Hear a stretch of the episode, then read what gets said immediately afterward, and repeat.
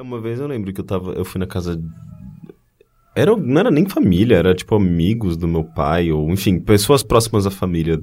É, e daí, é, por alguma razão, meu pai me deixou lá e eles iam passar lá mais tarde. E eu fiquei, tipo, brincando com os brinquedos da, do, da filha, do, tipo, do, dos Puta, pais. sempre quando isso acontecia eu me sentia mal. É, então, e eu, e era uma situação muito esquisita, porque eu tava na casa de um estranho, praticamente, porque não era uma pessoa muito próxima, e, tipo, o filho não tava por lá, então não tinha ninguém pra brincar, e eu fiquei brincando com os brinquedos dele. Imagina o quão puto E- foi o filho quando ele chegou e descobriu que alguém brincou com os brinquedos dele sem Não, e pior, é, eu, tava, eu comecei, tipo, eu dei continuidade ao quebra-cabeça que ele, que ele tava montando. E daí eu Puta. ficava lá, tipo, encontrando as pecinhas, só que eu tava muito chato, e daí eu falei, ah, eu vou guardar. E eu desmontei tudo eu desmontei Ah! Nossa, tudo e guardei na caixinha. que te odeia com o fundo E daí, do coração. e daí quando a. é, era a dona Pedra, que eu falava que era a dona Pedra, é, ela, quando ela descobriu. Ela, ela fez uma cara de, ah, não. Destruiu ah, não, é a única coisa o que deixa eles quebra-cabeça. são ainda. O quebra-cabeça que ele passou, tipo, meses fazendo. a única coisa que dá sentido pra vida do meu filho se desmontou. É, Não, era praticamente inteiro. isso. E daí eu lembro que eu fiquei me sentindo tão culpado que eu me escondi num quartinho, eu não queria mais sair de lá. E daí, tipo, quando ele apareceu, de fato, eu morrendo de medo, ele nem ligou. Eu, tipo, eu só, eu só me preocupei de, de bobeira, sabe? Ele, aparentemente, ele não tava nem É, aí pelo, Daí você descobre depois de uma semana ele matou os pais, fez picadinho, botou tudo dentro do forno. Você vai saber o porquê.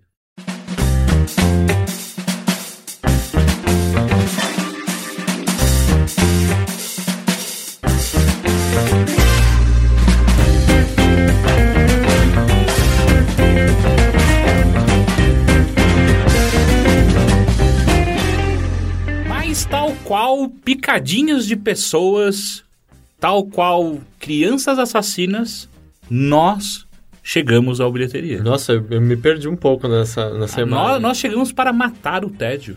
É? Ok, pera. Viu? Meu nome é Caio Teixeira, estou aqui com Henrique Sampaio. Heitor de Paula. Tudo bem com vocês? Tudo bem, tudo bem, tudo bem. Eu Uma achei ótima... que ele ia continuar com... Uh! Não, não, eu sei a hora de parar. Na maior parte das vezes. É bom, é uma sexta-feira, um pré-feriado. Pré-feriado. Eu não. Quer dizer, eu não sei, acho que a gente vai trabalhar no feriado, mas dá pra trabalhar menos no feriado. É Tiradentes. É feriado, É Tiradentes, eu não é? me chamo feriado de acordo com o meu iPhone. Quando eu mando um e-mail pra mim mesmo, eu escrevo meu nome e meu e-mail ou no, no campo de e-mail. Parece feriado. É, aparece feriados do Brasil. tipo, eu me... feriados do Brasil é o meu e-mail logo em É seguida. engraçado, porque o iPhone me é- chama de é que feriados o do iPhone Brasil. tem já um, um calendário pronto, feriados do Brasil. Ele, Ah, é? Tem. ele Que se legal. confundiu com o meu nome. É, então, pra gente é, não é um feriado muito bom, porque nos Estados Unidos não é feriado, então é um É, dia não faz- normal. Olha, É, se a gente tiver que acompanhar o feriado dos Estados Unidos, a gente não tem mais feriado. Não, a gente tem, a gente não trabalha nos dias que todos... Nos dias que, feriados Eu não universais. sei, eu não sei. É, tipo, dia do... Existe algum feriado universal? É, dia do trabalho, é universal, não é? É. É 5 de maio. É, Natal é, sei lá, é ocidental, então é o É. suficiente pra gente. Ah, Ah. Ação de graças? Não, aqui não tem. Não, aqui não tem, mas eu tô falando lá, lá tem um feriado, não, sim, tem? mas a o- gente o, o que o Henrique tá falando é justamente, tipo, quando bate os dois. Ah, quando bate os dois.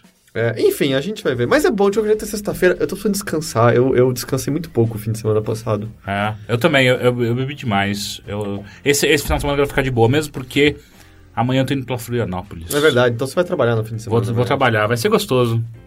Ou não. Quer dizer, quem tá ouvindo isso já foi, né? o- Ah, sim, sim, É. já foi, é, provavelmente já foi. E... Pra Florianópolis? Não, é, já aconteceu tudo isso. É, é. Tanto que, quando estiverem ouvindo, ouvindo, a gente não vai ter falado ainda, mas a gente já vai ter visto o Vingadores 2. E eu acho que vai ser mó legal. É ver- Não, a gente não vai ter visto ainda. Vai. Não. Porque esse, esse podcast é na terça-feira, a gente vai na quarta. Ah, mas quase, quase. Quase lá, quase, lá. A gente Uhum. vai vai tá. E eu tô quase. animado porque eu me perdi completamente das notícias. Eu achei que esse filme só ia sair ano que vem. Eu nem Então, sabia que ele existia. é, chama Era de Ah, era Ultron. de Ultron.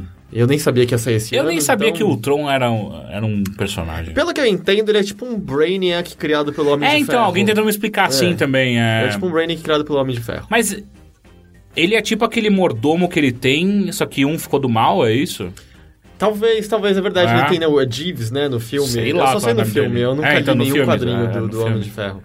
Mas... Mas legal, né? Muitas coisas de super-heróis. Você viu que saiu o trailer lá do Batman vs Super-Homem? Vi. É, eu não ligo. Eu não gostei muito do trailer, mas, Mas é só eu um trailer, né? É só um, tra- é só um trailer, é É que eu nunca difícil. entendi. Você sabe o porquê? Eu queria muito saber que alguém. É que alguém agora ninguém vai conseguir me explicar. Mas eu queria muito saber por que que raios os dois tratam.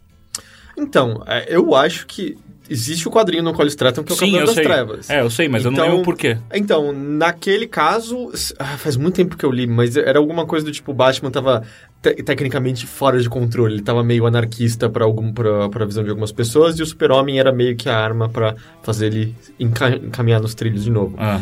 Pelo trailer, tá parecendo que é meio que o- é diferente. É meio que a ideia de que a gente não pode ter uma pessoa tão poderosa quanto o super-homem vivendo entre nós, porque quando ele, sabe, se ele sair de controle, a gente tá ferrado que nada Ah, e aí ele. o Batman vai querer bater É. nele antes que ele É, é alguma coisa assim. Eu- é- o trailer não passa direito os motivos e eu, eu li literalmente zero sobre o E filme. o Batman então- tá com uma voz metálica, né? Ah, ele tá com a voz grossa de Batman. Não, eu achei eu- normal. Não, parece robótica. Pode ser conta da armadura lá, Ah. grandona. Mas de qualquer jeito, tem o lance, né, que o Batman tem um plano de contingência pra matar todos Sim. os super-heróis que existem. Mas isso aparece no Reino da Manhã, não é? Não sei. Sei que É. eu acho mó legal que o Batman tá preparado pra É, matar eu- todo mundo se for se preciso. eu não, eu posso estar enganado, mas é, é- é que Reino da Manhã é uma das poucas é, revistas de super-herói que eu realmente curto pra caralho.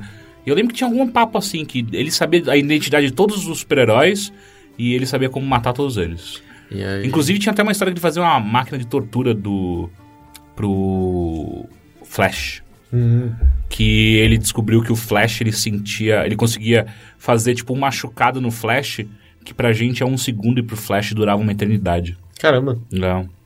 E... Mas sei lá, eu achei o trailer bem sem graça, mas é só um trailer, né? Então, difícil. É, não dá nem falar que aquilo é um trailer, é um teaser, É um teaser. né? É, eu, não, eu não entendo mais as definições de teaser e Acho que trailer. menos de, sei lá, 40 segundos é um teaser. Ah, é porque o segundo Star Wars eles chamaram de teaser 2, mas me parecia um trailer já. Teaser é quando você não tem nada pra mostrar e quer criar hype, basicamente. É, não, e aí mas você mostra um é monte de- trailer de... também? Do, tipo, é pra criar hype. Não, É que mas o trailer parece que você mostra mostrando mais da história, você não tá é? mostrando um pouco de, sabe, detalhes da produção de fato que tá sendo concretizado. Agora, teaser você não, você não tem nada, é basicamente um logo, é basicamente uma, ah, não, uma então, chamadinha. não, então é uma- trailer, porque tanto do Batman quanto do Star Wars já tinha cena do filme.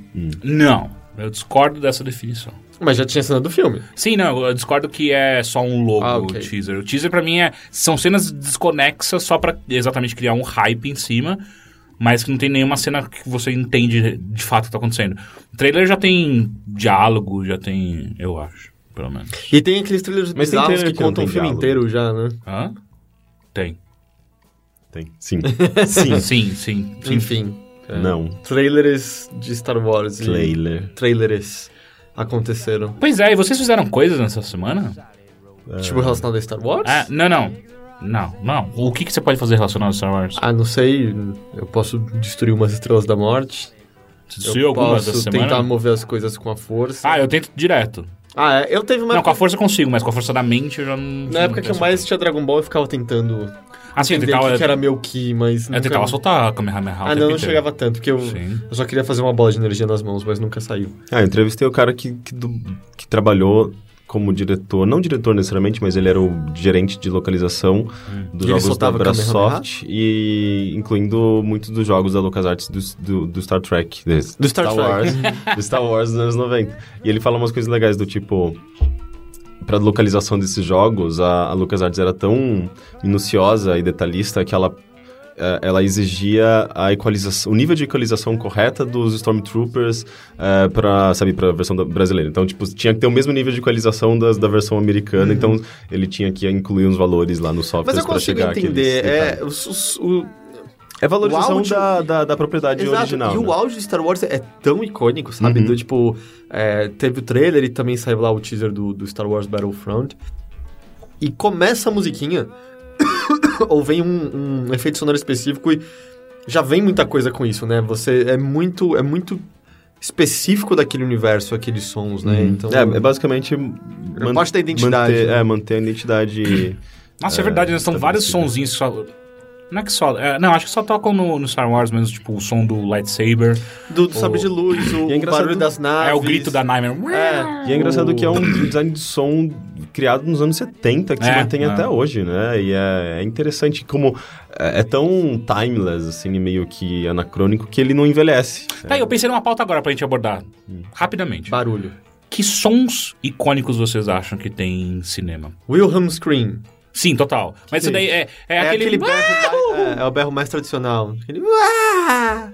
Não tem nada a ver com É. que nem o Teixeira nem eu fizeram. Não. Mas é, é isso que a gente É, fez. tipo, tem- sempre que tem alguém caindo em filmes, não, não em todos, mas em boa parte deles, Tipo- eles usam o mesmo. Ah, que se é, tornou sei, um sei, padrão. sei. É, de- Ah, mas isso são aqueles, aqueles é, sons de bancos de sons. Não, mas aqui não é só que isso. É, que- que não, isso então é já que se assim, tornou é. uma, algo cultural do cinema. O Wilhelm Scream vem de um filme, é um cara sendo comido por um crocodilo, se eu não, não me engano.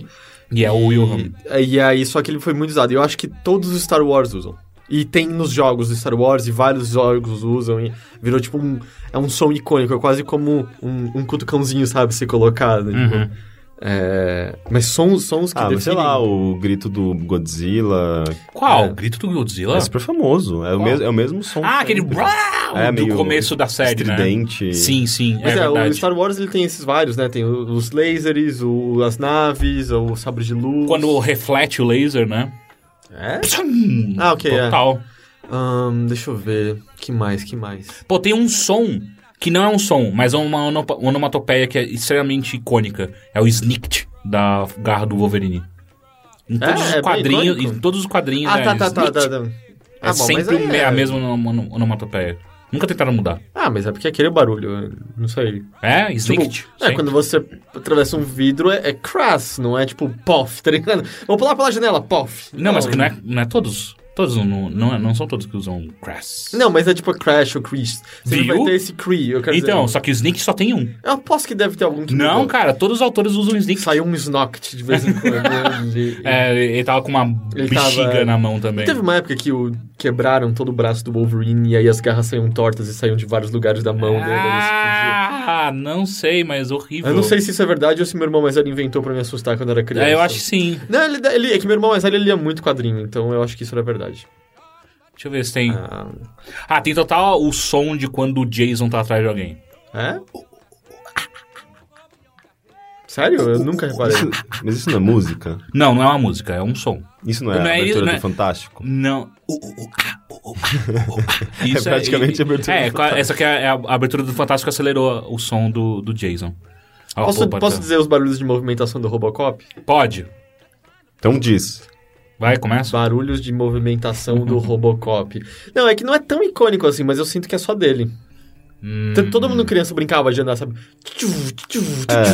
É, é bem icônico. Mas eu, eu não vi o novo. Tem esses barulhos também? Ah, eu acho que, não, tinha. né? É bem ruim o novo, não vale a pena. Não... Eu não quero entrar nessa discussão de novo. é... Ah, aliás, vocês estão, vocês estão muito ansiosos pra ver o... Como chama? Chip? Chippy? Ah, o Chappie. Chappie? Que isso? É, do, É o novo filme do Neil Blomkamp. do que Neil tem o, Blomkamp. o Dee Antwood e a... Como é que chama a mulher dele? Ah, Giant Ah. Bird é, são os dois. É a Ninja e o... E a, e a- e Não, o- ele, ele é o ninja. é o Ninja e a... a- A Yolanda. Yolandi, Yolandi. Mas eles são, os, os dois são o Então, Giant aparentemente teve... É legal que tem, tipo, atores incríveis no filme. Ele lembra do Não, Giant então, só, só que acontece é, aparentemente teve um amigo meu que assistiu Hum. e ele falou que eles quase que dominam o filme. Porque eles foram É. muito, muito icônicos. Só que daí o cara falou também que, na real, eles não estão atuando, são eles daquele jeito o tempo inteiro. Tanto que eu li um artigo, acho que uns dois meses atrás, alguma coisa assim, de fala falando dos problemas que a filmagem tem tido, ou teve, na real, Teve. né? Porque já acabou. ah, porque o ninja é completamente imbecil, ensandecido. Tipo, querendo levar putas pro, pro, pro trailer dele no meio da gravação, é, tentando mudar as visões do diretor, falando que ele manjava mais de direção do que o diretor. Tipo, foi meio que caótico por causa dos dois. Mas aparentemente também ajuda de alguma maneira, porque deu uma cara diferente pro filme. É isso que dá, você botar artistas meio malucos. Aí é- assim como é aconteceu um- no Dança no Escuro, né? A Bjork não apareceu no set, ela, Ah, é? ela surtou. Ah, não sabia disso. É, teve, teve uns casos Não engraçados. sabia também. É, mas... Mas quem, quem mais tá nesse filme? É... Me expliquem esse filme que eu nem Não, conheço. não, não tem a, a, a- Eu acho que tem a que faz, fazia o, o Alien, a... Ripley, a Ripley. Sigourney Weaver. A Sigourney Weaver tá nesse É? filme, não tá? Ou não? Tô viajando. Acho que, acho que não. Mas me expliquem, que filme é? Então, pelo que eu eu quero entendi, pegar o elenco é porque assim, ele eu, eu eu vi só trailer, eu não li eu não li nada da história em si. Mas pelo que eu entendi do trailer é a, é a África do Sul, como sempre, coisa do New Blue Camp. Ah, e aí os robôs, é, eles estão ah, começaram a usar robôs pra ajudar na pacificação civil. Ah, e aí o cara instala um programa... É, e aí o cara que faz o o, o É o que tem o Wolverine. Ou eu tô pensando em outro filme? eu não tenho certeza. Ele não é o antagonista, o Sim, Wolverine? sim, é o Hugh, o Hugh Jackman. Hugh Jackman. Exatamente. Ah, eu já sei o final desse filme. Ah, é? É. Não quero saber. Não, então eu vou dar a dica caso você não queira. não escreva, acho que é tipo robô Chappie. Porque as imagens, tipo, vazaram umas imagens da produção e você vê, tipo, uma imagem relacionada a um spoiler do final Pô, do filme. é. E o pior de tudo, parece uma revelação legal. É. Só que eu já sei dela. Enfim, e aí parece que um, um dos caras, um, um- um cientista, pega um desses robôs da polícia e co- tenta colocar uma inteligência artificial muito E avançada ele nele. começa a aprender coisas. Eu vi, É. eu vi o trailer. eu vi. E aí, pelo que eu. Aí, o cara que é. Esse cientista é o cara que faz o. O. Slumdog Millionaire. É, sim. É, como chama? Aquele indiano, né? É, é, é. É, o- enfim, o Chappie parece que é legal. quem Então, que mas de fato, verdade? tem, tem a, a. a- A gente acabou de A falar. Sigour- Sigourney a Weaver? Sigourney Weaver. Tem? Sim, Ah, sim. não tinha tem visto ela, ainda no tem o. Hugh Jackman. Nossa, tem um É, todo elenco. Mano, sabia que vocês estavam animados? Tem Eu, até o Anderson Cooper, cara.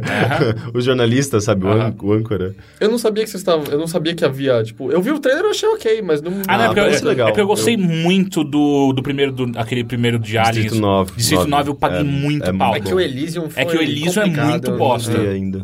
É, Não, nem precisa ver o Elysium. É, não, você total não perde É nada. só, é só chato mesmo. Aliás, sabe? o Elysium só vale pelo ator que, ele- que o Neil Blomkamp sempre usa, que é o, o sul-africano, que eu nunca É lembro o nome. Eu nunca lembro o nome do cara, mas é- sempre tem uns nomes, ele tem um nome meio bizarro. É o mesmo consigo- do Distrito 9? Sim, é, é o é mesmo o cara cara. que vira meio ET, É, né? é, o principal do nome. E aí no, no Elysium ele é um antagonista menor, assim, só. Ou não, né? Não, ele é, ele é, ele é, ele é É, o principal. ele é no o principal. Mas é bem ruim o Elysium. E ele aparece de novo no Chape também. Entendi. Mas é, não sei, eu tinha visto o trailer e não tinha ficado muito interessado, não. Ah, não, acho que vai ser legal. Parece- Ah, ele- pode ele ser, tem, pode ele ser tem legal. aquela coisa Parece de ser ser... Pinóquio do- dos tempos modernos. sei. É um pouco, ele tem um pouco disso, sim, me parece, porque tipo tem esse lance da, de, de ser uma inteligência artificial que começou a ganhar vida e você começa a ver a humanidade, só que ao mesmo tempo existe toda uma, uma força antagonista que tá querendo destruir porque eles acham errado que aquilo esteja eh, Eu não sei se uma querem própria, destruir sabe? ou se vocês querem roubar. Talvez. A né? impressão que dá no trailer é que eles querem destruir mesmo. Ah. enfim. E aí, muito legal porque o Chape é um robozinho que aparece, daí ele começa a ficar muito per- perto da- do Ninja e da Yolanda e ele começa a usar aqueles grills e, e um- uns medalhões de cifrão, tá ligado? Meio rapper. Parece, parece interessante. Enfim, vocês não lembram mais nenhum som que, que vocês acham icônico? Não. Não? Porra, a. a a marreta biônica do Chapolin Pô, Colorado. mas ele era de filme, não era de série. Ah, Até não, aí é tipo ia tudo, qualquer né? soco, né, do chave. Também. Tem também aquele, ah, aquele barulho do robô do pica-pau, que era algum bicho que fazia... É, eu não sei, eu não sei imitar aquilo Ele é até o hoje. pu- puxa-pena. É, né? verdade. Nossa, aquilo é muito bom. Arranca-pluma, não sei. Arranca a pena. Mas até hoje, né, qual como que é? Eu não lembro que daquilo. É, Ele bebia alguma, algum remédio? Ele, ele, Não. ele Eu- funcionava daquele jeito? Era um robô? É, era um robô era, era mesmo? robô, é, era Ah, robô, entendi. era só assim, é um cientista maluco, ele tá num, num, num castelo, tipo Frankenstein, e o cara fez esse robô que é arranca-pena. É só isso. É, muito- é caralho aquilo. Mas nenhum dos exemplos chega aos pés do Star Wars, eu acho, em termos de. Não, tem um melhor. Pipi, que é o robô. Tu- Que que é é, ele tá citando o Chapolin de novo. Pipi. É quando o professor Ah, Girafales é um robô. É muito assim. bom, Pipi. Não é muito bom. Ah, é, é. Acho, acho que Star Wars é. Ele, ele, teve, ele tem uma engenharia sonora muito foda, né? Ou não? Eu acho que sim, eu acho É, que sim. né? Tanto que o Henrique tava falando, é de É icônico. 1900. Ali- Aliás, a gente tava inclusive em dúvida outra hora que é. Acho que a gente tava assistindo e a gente se perguntou se era Hans Zimmer que fazia. Não, não, não. Vocês perguntaram, eu falei, Eu não é o Hans Zimmer. John Williams. É o John Williams. Obrigado. Eu não, eu não lembrava. Pra mim, eu- é, pra mim é tudo Hans Zimmer. Gente, é o nome mais fácil do, Começou. do mundo. tã, Hans Zimmer. É o Ju- esse João nunca, William. Nunca foi. João William. É o nome mais fácil Pode do ser mundo. João Guilherme, né? Por quê? O- Guilherme. William é Guilherme. William é Guilherme. Em- ó, invertido? Não. Não. Porque claramente não, William não é Não, Guilherme. a tradução- a tradução Tipo, é- é... que nem James Ah, e Thiago. claro. Não, não, é, é tipo o mesmo nome original, se separou e virou dois nomes em Ah. lugares do mundo. Qual que é Thiago? James e Thiago. James. Não é. É sim. É sério, não é. não é zoeira. E o William e Guilherme também. Então E- você pode ver que os nomes que você aprende da monarquia inglesa, ah, normalmente inglesa, é, aqui no Brasil, você vai ver em filme, é um nome completamente. Como, que? Como assim? O rei Guilherme II não é o rei William o, II. o pai do Harry Potter é o Thiago. Thiago Potter, e é o É James Potter. verdade, né? Que engraçado. É, eu sei que... Então, tipo, Guilherme, Rick- Guilherme e William são xará, na verdade. Uh, Rick, por exemplo, é de Ricardo, né? E nos Estados Unidos eu me chamava de Rick porque era fácil para as pessoas pronunciarem. Mas eu claramente não me chamo Ricardo. sabe? Ah, tipo Kyle. Kyle é do que? É verdade. É, é só o sonal, é, um- é algo som. é, equi- equivalente ao som do meu nome. Mas se eu vou, Hum, tipo, sim. qualquer hotel que check-in que eu vou fazer lá fora é um inferno. O cara olhando pra mim, porque são os meus dois nomes que eles não conseguem entender, que é o Kyle e Teixeira. Sempre. Hum, Textura. Textura. Texture, deve ser muito O seu, vocês entendem? Hector. Hector. Não, mas tem que falar Hector, mas se se eles leem o seu nome, eles entendem Hector.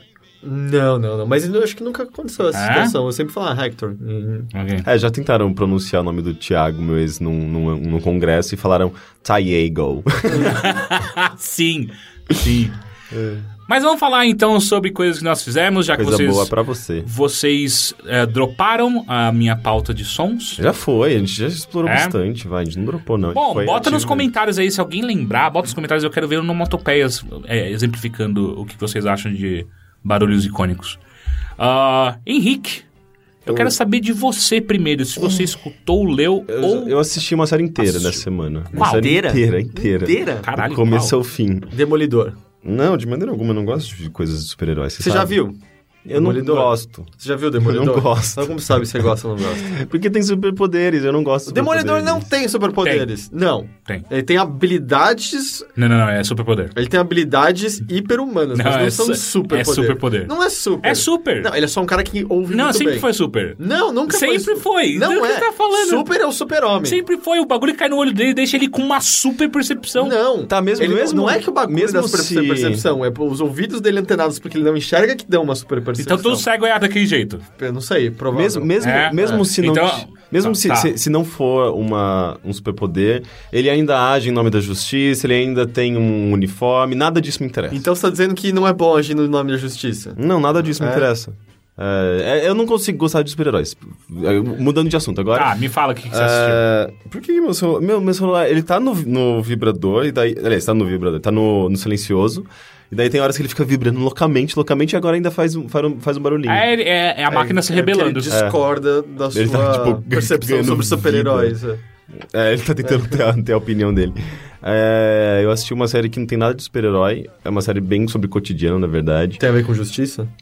Não. É, ela se chama Transparent. Ela foi exibida pelo sistema de, de video, video on demand da, da Amazon. É, inclusive, é, é, é basicamente a, a maior série da Amazon até agora, né? Do, do, do, do serviço dela, do Netflix da Amazon, né?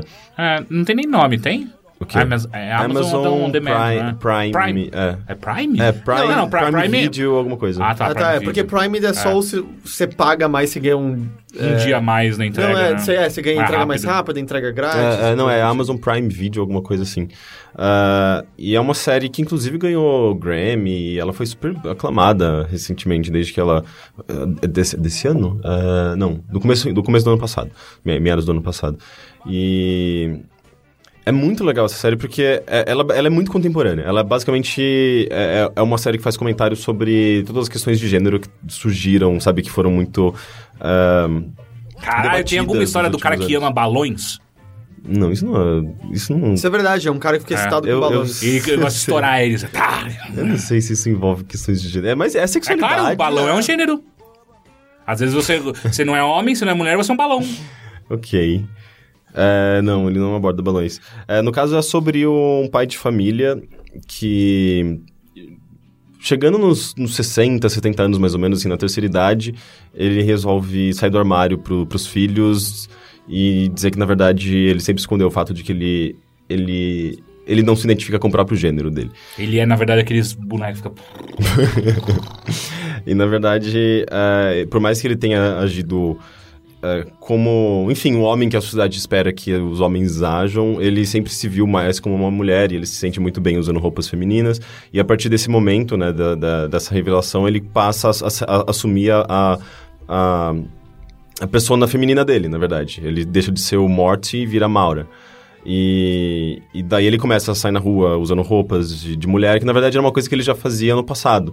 E é legal que essa, a série explora esse, esse, esse passado, né? Da, da realidade escondida dele, de ele fugindo da família, indo, falando que indo, ia a um, a um congresso acadêmico, quando na verdade ele estava indo para um acampamento de encontro entre vários crossdressers e pessoas que. Caralho, tem um acampamento de crossdresser? Ah, eu, eu também não sabia Caralho, deve ser o, aparta o apartamento. O, o acampamento mais divertido de todos os Então, tempos. e é legal justamente justamente porque ele mostra essa. eu- óbvio, pode ser só uma criação, mas ele mostra, tipo, essa, essa realidade de vários homens que eram casados e tinham família, e que se encontravam pra compartilhar essas, essas intimidades, tipo, essas, essa, essa identidade Ser deles. eles mesmos à margem É, da sociedade. Mas exatamente. imagina que da hora, um bando de crossdresser em volta de uma fogueira, contando Não, é, histórias tipo, de tinha terror. bailes, tinha dança. Viu? É igual, igual o E- campamento.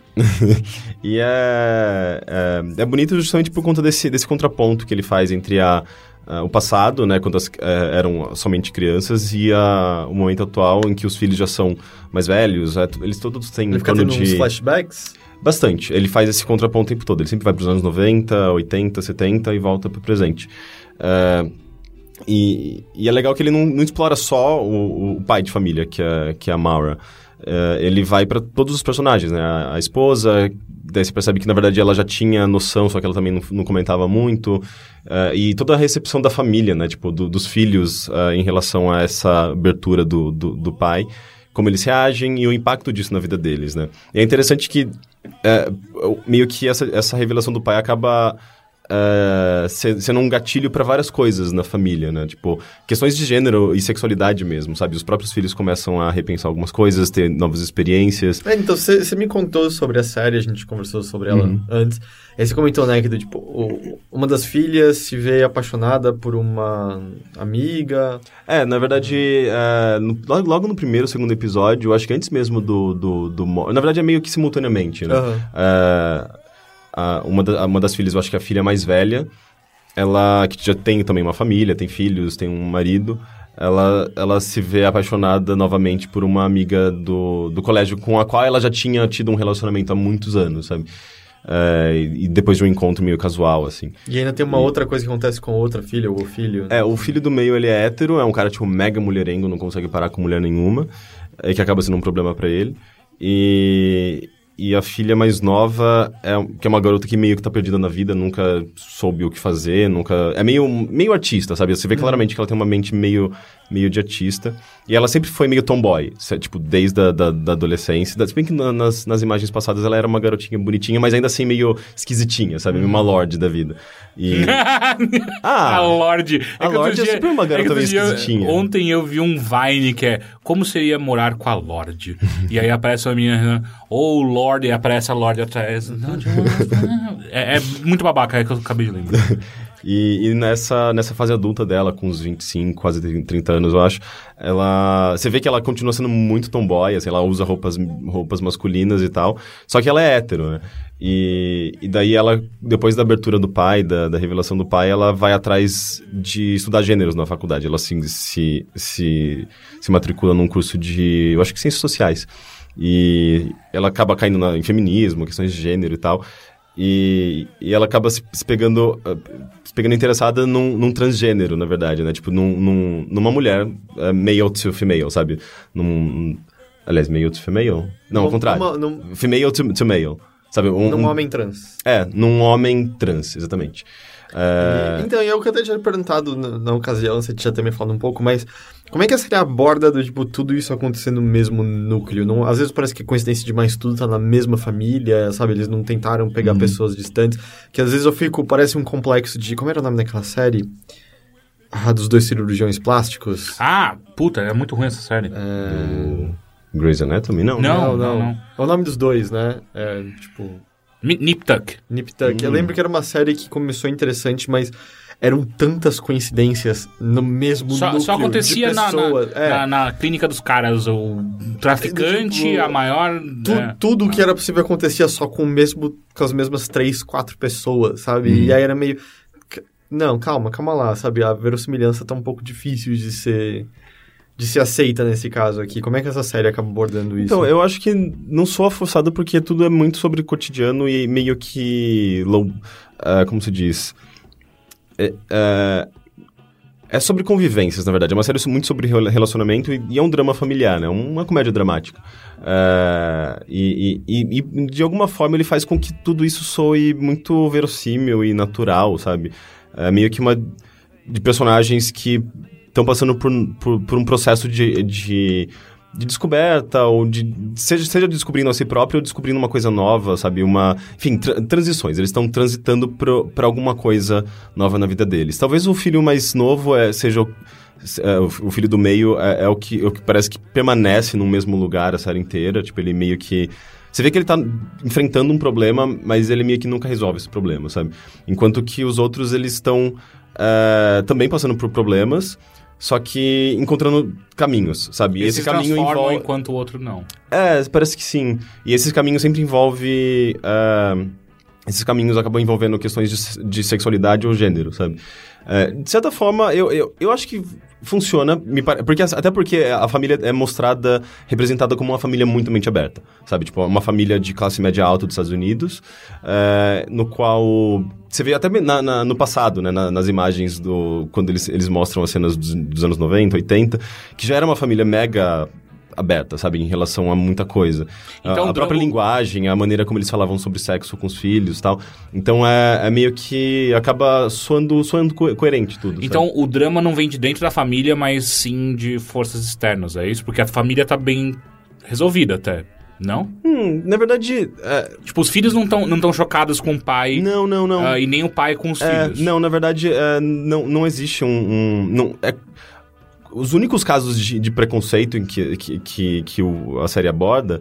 é, que são muito raros, na verdade, é tipo de alguns personagens e algumas cenas muito, muito pontuais. Mas não é tipo, o problema não, não é sobre um filho não aceitar o fato Uhum, do pai ser transexual. Não, eles aceitam muito bem, na verdade. Isso que é, que é curioso. É, não, é interessante, porque é uma abordagem que normalmente o drama fácil dessa, desse tema é total, tipo, a família agora está contra o pai. Ou então a Sim, família. sim. Ou então o pai que é trans ou, ou crossdresser tá chocado que a, mesmo sendo crossdresser, chocado que a filha tá apaixonada por outra mulher. Na verdade, como eles não fazem é- isso é interessante. Sim, não, é tudo abordado de uma maneira tão natural, porque você mesmo fica, putz, fudeu. Agora a família vai, sabe, vai, vai, vai criar, tipo, vai, como se diz? Vai, uma ruptura, é, vai ruir por conta da, da revelação. E nada disso acontece, sabe? Tipo, é tudo muito, é, pouco caótico, na verdade é tudo, é, é cotidiano, sabe? É meio que as pessoas se entendem, sabe?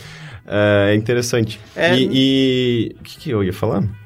Hum, Fala. É, não existe maneira legal de assistir no Brasil, né? É, a não ser que você use VPN. Tá. Uh, essa é a única maneira de você assistir legalmente utilizando o serviço da, da Amazon. Uh, mas fora isso, cara, é- eu não sei como essa série conseguiu me prender tão fortemente assim. Eu assisti sete epi- episódios seguidos, eu nunca tinha feito isso com nenhuma série. Isso é uma temporada inteira. É uma temporada, tem dez, tem dez episódios. E ela acabou a história ou vai ter mais uma temporada? Vai ter mais, mais uma temporada. A segunda temporada já foi confirmada. Até porque, tipo, foi uh, um enorme sucesso, não só de, de crítica, mas é, o- é, o- é a- também. é a série mais, mais vista no, no serviço da Amazon. E ela é super, super aclamada, sabe? É impressionante. Uh, e eu não sei, assim, tipo, eu, eu, eu fiquei muito apaixonado por aqueles personagens. Uh, e, e ele me fez, sei lá, pensar muito na minha relação com, com a minha, minha própria família. Ele é muito mais do que mais do que um drama sobre gênero e sexo, é um drama familiar, sabe? Entendi. É entre as, uh, entre as, os conflitos uh, e e a, a, a relação interpessoal entre as pessoas que compõem uma família, sabe? sabe? Até porque a aquela família é bastante ligada. E, e é muito interessante, cara. Eu achei muito bonito. E, inclusive, uma coisa que eu acho bacana é que a, a- tanto a criadora quanto todos, todos os outros diretores são mulheres. E não sei se isso acaba dando uma perspectiva mais feminina sobre, sobre relações eh, interpessoais e tal, mas acaba, é, é uma série eh, muito humana, sabe? É só sobre eh, convivência, sentimentos, eh, é, é, é bem, bem legal. E Tem algum ator famoso no meio ou não? Hum, tem aquela. Uma das criadoras do Portlandia é, é uma das amigas da filha mais nova. é, que é a primeira vez que eu vejo ela fazendo uma coisa mais séria, sabe? Eu não, eu não rio da cara dela sem, sem nenhuma razão.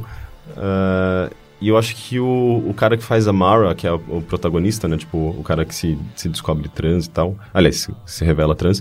Ele fazia uma série policial, não lembro o nome. Mas... CSI. Não, não, não. Law and Order. Não, na verdade não. Ele fazia Arrest, Arrestment Development. Ah, qual? Qual? Quem que ele era no Arrested Ah. Development? Arrest Development, ele... Ele é o não- mais velho? Ele é mais velho, eu não lembro. Ele é o pai da família? Eu não Careca? assisti, eu não assisti Ele é careca? É, eu acho que ele Ah, era então careca. deve ser o é pai. É, deve Ele ser. tem uma cara de meio peixe morto. É, assim, assim, uma boca meio pra baixo. É. Esqueci Sim, o nome ele- dele. Ah, eu já vi, eu já vi foto dessa série.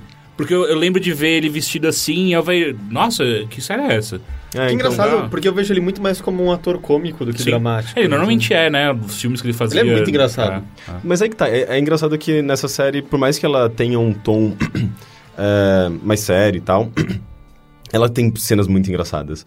Inclusive, uma das últimas cenas do, do- da série, da- do último episódio, ela é muito engraçada e acaba do nada. E, tipo, você acaba rindo. E eu fiquei, não, vol- volta, por favor. Sabe? Porque, tipo, eu chorei pra caralho em vários momentos dessa série. Ela, ela, consegue ser tão íntima, sabe? Tipo, puxar tão, tão, tão profundamente. E, eu acho engraçado como ela acaba... Ela termina, o primeiro season termina de uma maneira tão engraçada. E, e já deixando uma ponte interessante pra, se- pra segunda temporada. Mas eu, eu fiquei impressionado como eu não conseguia parar de assistir, sabe? É, Nunca tinha feito isso. Ver quatro, cinco Binge horas. watching, né? Tipo, É, ah. é, é, Você, go- você gostou? Eu, eu não sou fã de assistir tant- tantos episódios em seguida. Eu, Ah, eu percebo- sou total. É que eu não conseguia parar, sabe? Eu queria É, muito saber o que estava acontecendo. eu E- e, e era tudo isso. tão encantador, sabe? Era, era- e de certa forma, é, é- é uma série que tava mostrando coisas que eu não consigo resolver na minha vida, sabe? Aham. Então é, é, acabava sendo, sendo confortável e um pouco. Era um alívio, de certa forma, Sim. sabe? E ao mesmo tempo que puxava coisas de mim internas que eu deveria resolver e eu não consigo. E então acabava Eu- sendo um, sei lá, um processo de autoconhecimento. tá? Eu entendo isso. Assim, teve, sei lá, Community ou, ou Breaking Bad. Foram séries que eu vi muitos e muitos episódios seguidos, mas eu percebo como eu retenho muito menos quando eu vejo tantos episódios em seguida, assim, Uhum. sabe? Porque... Você não tem tempo pra refletir. É, não vezes. sei, acho que... E justamente por conta da cadência de, de episódios em que, sabe, você começa mais calmo, estão crescendo, e aí as coisas terminam meio que mais calmas ou com um gancho. Parece que você vai e volta desses estados emocionais muito constantemente e fica pouco, sabe? Entendi. É, eu já não consigo muito segurar quando é muito espaçado. Se eu demoro muito tempo pra assistir um episódio entre um e outro, puta. E, é, ah, e é tão comum agora essa coisa de eles publicarem tudo de uma vez, né? E daí Uhum. você meio que tem pelo menos essa possibilidade, se você quiser, é, de você escolher entre assistir tudo de uma vez ou assistir uma vez, um, sei lá, um episódio por semana, sei lá.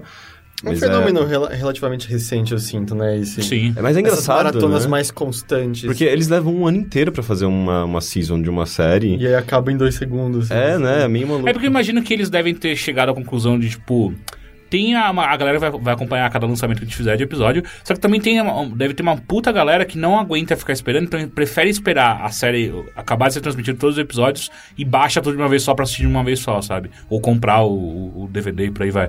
Então acho que esses caras falam, ah, melhor a gente botar tudo aí. Quem quer assistir uma vez só assiste, quem quiser assistir uma vez por semana, assiste uma vez por É, semana. Até porque, se, se a gente pensar bem, é, videogame e cinema é, também. Eles passam, sei lá, um, dois, três anos fazendo um negócio que vai ser consumido em duas horas, no caso de cinema, ou no caso de jogos ele pode ser um pouco maior, mas é, acaba sendo consumido de uma única vez, né? Eu acho que as séries acabam... eh, Eles estavam presos ao lance da TV, porque afinal a TV precisa de uma programação, mas é, eles já perceberam que eles, eles podem quebrar o formato da TV, né? E, e fazer uma coisa diferente. E acabou, acho que é válido, acho, eu gosto. E eu acho total responsável disso a Netflix. Ah, total, totalmente. Porque eu não lembro de nenhuma série que saía e disponibilizava a temporada inteira de uma vez só. A não ser que, tipo, não, era depois que download, acabava. sim. Não, é depois que acabava, saía o. o box DVD e e tal, tal. é. Então, só o Netflix começou a fazer isso. Nem, sei lá, qual que série. Nem Até porque a série é deles, eles fazem o que eles É, quiserem. exato. É, de sair tudo de antemão, assim, eu Ah. também não, não consigo. Eu acho que é fenômeno. É algo novo desde o do stream, assim. Ah, é. Ah, inclusive uma coisa que eu acho legal, a criadora do, do Transparent, ela é. Ela foi roteirista por muito tempo do Six Feet Under. Então, ah, tipo. é por isso que você foi atrás dela. Não, eu, muito, eu né? descobri aleatoriamente, sabe? Tipo, lendo sobre a série. Eu fui atrás de mais informações da série, porque eu gostei muito. Que Six Feet Under é uma que você adora, né? É, uma das minhas É, séries engraçado favoritas. porque Six Feet Under eu assisti duas ou três temporadas, me apaixonei foda e nunca mais consegui voltar. Eu não sei porquê. Eu, Hum. Toda vez que eu penso em voltar a assistir, eu fico com meio preguiça. Sim. mas eu sei que eu Mas gosto talvez dessa você- série. talvez porque você tenha criado um distanciamento de tempo mesmo, Ah, pode sei ser. lá. Mas é, é muito parecido, de certa forma, porque é, continua sendo um drama familiar e é, cada, cada personagem daquela família tendo uma relevância muito grande, tendo uma, uma personalidade muito própria e, e a interação entre eles e a- a- aquela... é, enfim, a, a história vai passando entre eles e vai interligando esses personagens. É uma estrutura muito boa, eu acho que pra série, né? E, e, e não sei, tipo, acaba sendo muito íntimo, porque é, é como se você, você fosse um observador naquela casa e, e visse e pudesse acompanhar esses personagens, entendendo ah, aquela convivência e os problemas pessoais. É, eu, eu não sei, eu gosto muito dessa estrutura, sabe? E é justamente o que o, o Transparent replica, sabe? E é engraçado porque o próprio Six Feet Under, ele provocou eu ficar me distanciar ainda mais de Dexter, porque o ator que eu, o personagem que eu mais gostava de Six Feet Under virou Dexter. É verdade. E eu não conseguia imaginar ele, tipo, pra mim ele, ele era aquele personagem lá. Tipo, ele- ele foi pra um, um outro lado tão, tão, tão distante, tão oposto do, da gama de coisas que ele poderia fazer, que eu só fiquei, ah, eu não consigo. Eu não consigo me, me- me distanciar do É, eu personagem. nunca vi Dexter, então... Eu achei bem os- ruim. Mas eu gostava muito do, do personagem dele no Six Feet Ah. Under. E você assistiu ou leu ou, ou escutou alguma outra coisa? Ah, provavelmente. Alguma coisa que você quer Justo, falar? Justo, uma boa resposta. É, é, é. Ah, eu, eu, eu acho que sim. Você quer falar? Pode, pode falar. Não, Você Na pode verdade, falar. eu acho que não. Ah, fica pra semana que vem. Tá bom. Então eu quero falar com você agora, Heitor. Uh! Uh! É, e aí, como foi sua semana? O que que você assistiu, leu, escutou? Foi boa, foi boa. Eu acabei. Eu vi menos coisas do que eu achei que veria, porque Mortal Kombat aconteceu. Mortal Kombat aconteceu pra mim e pra você. E Mortal Kombat continua a acontecer. Eu espero que continue acontecendo por um tempo. Ah, Veio então- Leila Lopes É essa um, sua bom, frase. é um bom acontecimento. Eu não sei como. Como começou. Não, como que ela fala? Eu não sabia o que estava acontecendo porque eu não sabia como começou a acontecer. eu gosto muito dessa frase. Ah, eu não tenho a menor ideia qual é a referência. Não. É uma entrevista da Leila Lopes, aquela entrevista clássica. Ah, aquela Do- clássica. Que tudo começou a mas girar, sabe, girar, girar, girar. É, é- é essa que ela fala que nós vamos bater? É, é. Bater. Berenice, segura, nós vamos, Vamos bater. Não, nem que ela Você fazia não sabe terapia. nem dessa que ela, referência? que ela fazia terapia sexual com a Berenice. Você não. Não, eu nunca vi essa entrevista da Leila Lopes. Não, você não precisa ver a entrevista, mas essa parte você tem que lembrar, porra. Não, eu nunca vi, nunca vi, não A conheço entrevista é referência. A gente tem que fazer, a gente tem que fazer uma, uma intervenção no Heitor. Pra besteira mostrar, de internet? Pra mostrar memes, me- memes de Mas não é cinco anos atrás, cara. sabe? É, é- é importante. É...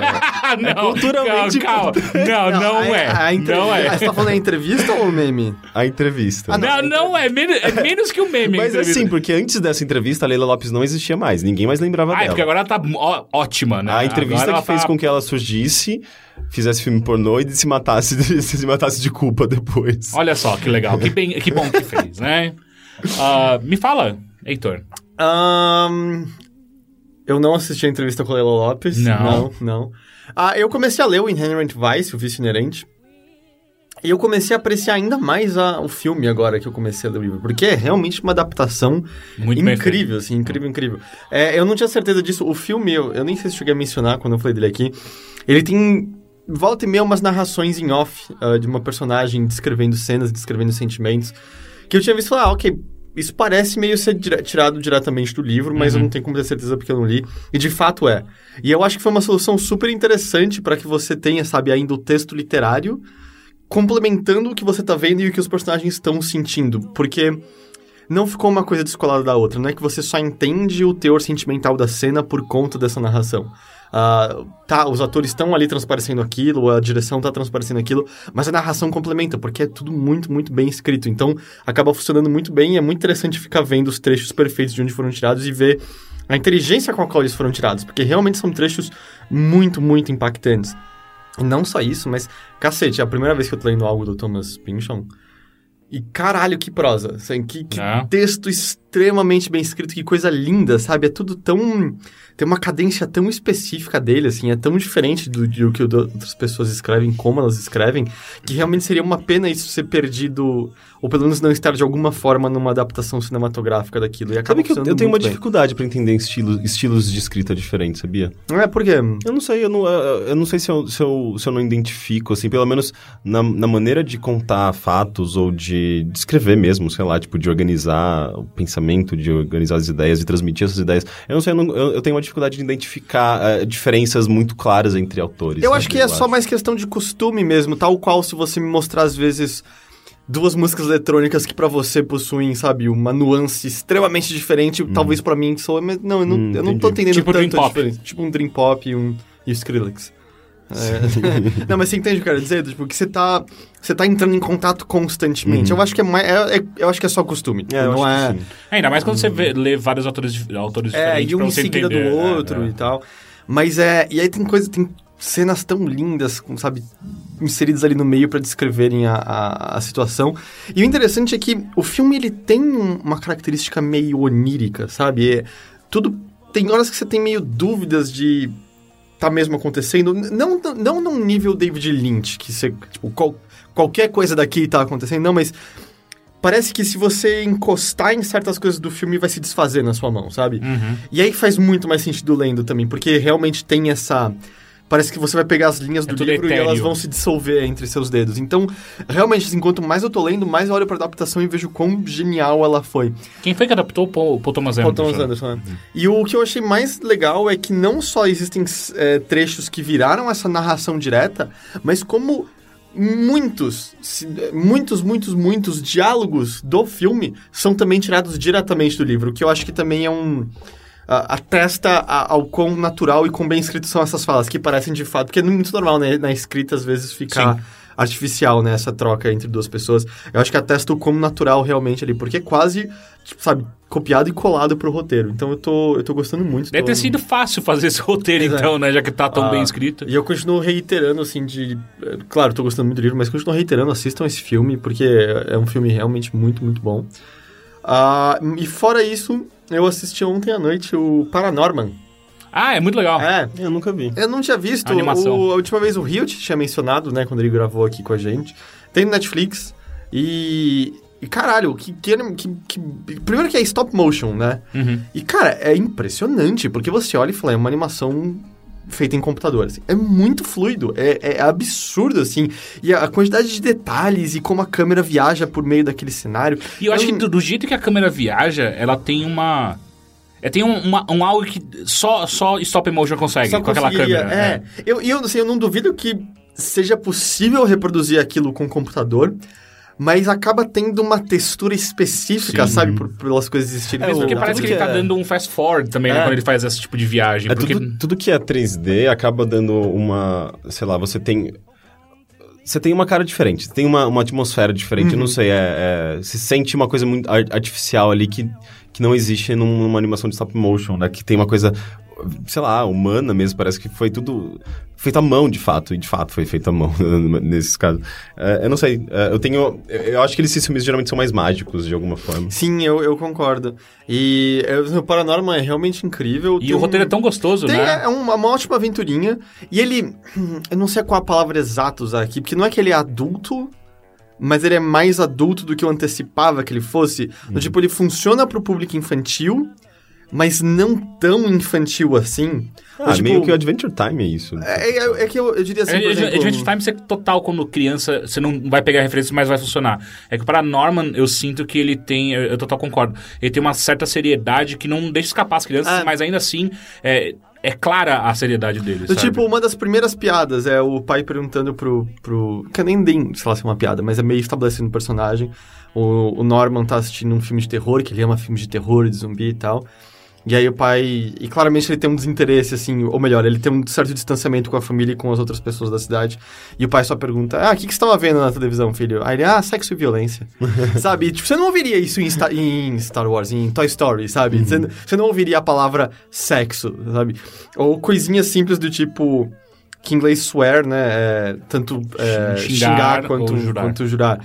E aí o. Tem alguém que tá pedindo pra ele, tipo, jure, né? Swear it. E ele. A palavra que começa com F, ele tá, tipo, falando fuck, basicamente, sabe? Então você Você não sabia que isso era xingar também. Uhum, é. É. E aí. Suehiro. Quê? O Swery. E aí, do tipo. Então, você sabe, eu, tipo, você não ouviria isso num filme da Pixar, necessariamente, a não ser que fosse bem mais velado. Mas é, realmente, é um roteiro redondinho, uma aventura legal, mas é. O tempo todo você tá olhando pra aquela animação e você fica, meu Deus, como isso tá bem feito, quanto tempo vocês demoraram pra fazer isso. Eu sempre penso nisso também. É, sabe, coisas de detalhezinhos espalhados pelo cenário em cada um que eles vão, ou os estilos de difer- diferentes de cada personagem em formato de rosto e coisas do tipo. É, é muito bom, é muito, muito, muito bom. Uma coisa que me deixa sempre muito impressionado com stop motion é que tudo que é feito, tudo que é animado na- durante o, o filme, ele Dá muito trabalho, tudo dá muito trabalho, né? Porque você tem que mover mi milimetricamente a, a, peça, tirar uma foto, enfim. É, esse é o processo stop, stop motion. Só que eu acho muito engraçado quando os diretores eles optam por fazer um roteiro que às vezes não acontece tantas coisas, porque assim, eu tenho, uma, eu tenho um sentimento de que se é pra dar, dar, tanto trabalho, então a gente vai fazer cada cena contar pra caralho, sabe? Tipo, a cena tem que ser foda, tem que ser uma, uma cena bem. Ou, ou sei lá, ela, ela funciona muito bem pra história, ou então ela ser uma cena de ação fodida mesmo, porque a gente vai ter muito trabalho. Então, se a gente vai ter muito trabalho, vamos fazer um, um tra pra algo grande. Só que, por exemplo, Paranorman tem algumas cenas que são cenas singelas. Você fala, o cara teve o mesmo trabalho que ele teria para fazer uma puta cena de ação Sim. e ele tá fazendo só pro personagem sentar com mais calma ou deitar com mais calma. E você fica. Isso é impressionante. Uhum. É, é, é, uma. Me parece que é um. É um, é, é uma, um respeito e respeito e, e até uma, um, um certo como posso dizer, caralho? Um. Dedicação? É, pode ser uma dedicação pra história, pra zelo. contar bem uma história. Um zelo pela história, uh, não importando o trabalho que dá para você fazer isso. Eu acho muito do caralho. Mas pensando que, eu acho engraçado que stop motion e animação 3D não é tão diferente, assim. É, o que muda, na verdade, é a técnica, porque você tá, um, você tá mexendo manualmente, e no outro você tá movendo virtualmente um boneco em 3D, sabe? É, é, meio que a mesma coisa, só que um é real, outro é virtual, basicamente. É que, assim, é que existem softwares para você fazer uma animação que eles ajudam bastante, eles automatizam algumas coisas, é, né? Sim, mas Você pode criar assim... uma, uma inteligência que te ajuda, por exemplo, a fazer. Depende. Aí se você estiver falando, sei lá, de animação de cabelo, essas Não, coisas, um, sim. Um exemplo claro é, por exemplo, é o, o, os orcs no, no Senhor dos Anéis. Mas numa animação tipo, foi, de foi batalha... Não, não mas sim, foi automatizado bem. só quando tá muito de longe que você não vê sim. detalhes do, das animações. Mas a animação, tudo que é, tipo, sei lá, desenho animado da Pixar, é animado frame a frame. É, então a maior não, não parte, tem nenhum sabe? motion capture nessas daí. É, depende. É porque a motion capture acaba sendo... Os animadores mesmo consideram, tipo, meio que como se fosse um, um exploit, sabe? Como, porque é meio que um cheat, sabe? É tipo você usar... Você não tá animando, você tá você colocar, capturando tipo, vida real. Pegar um desenho e você desenhar por cima dele. É isso?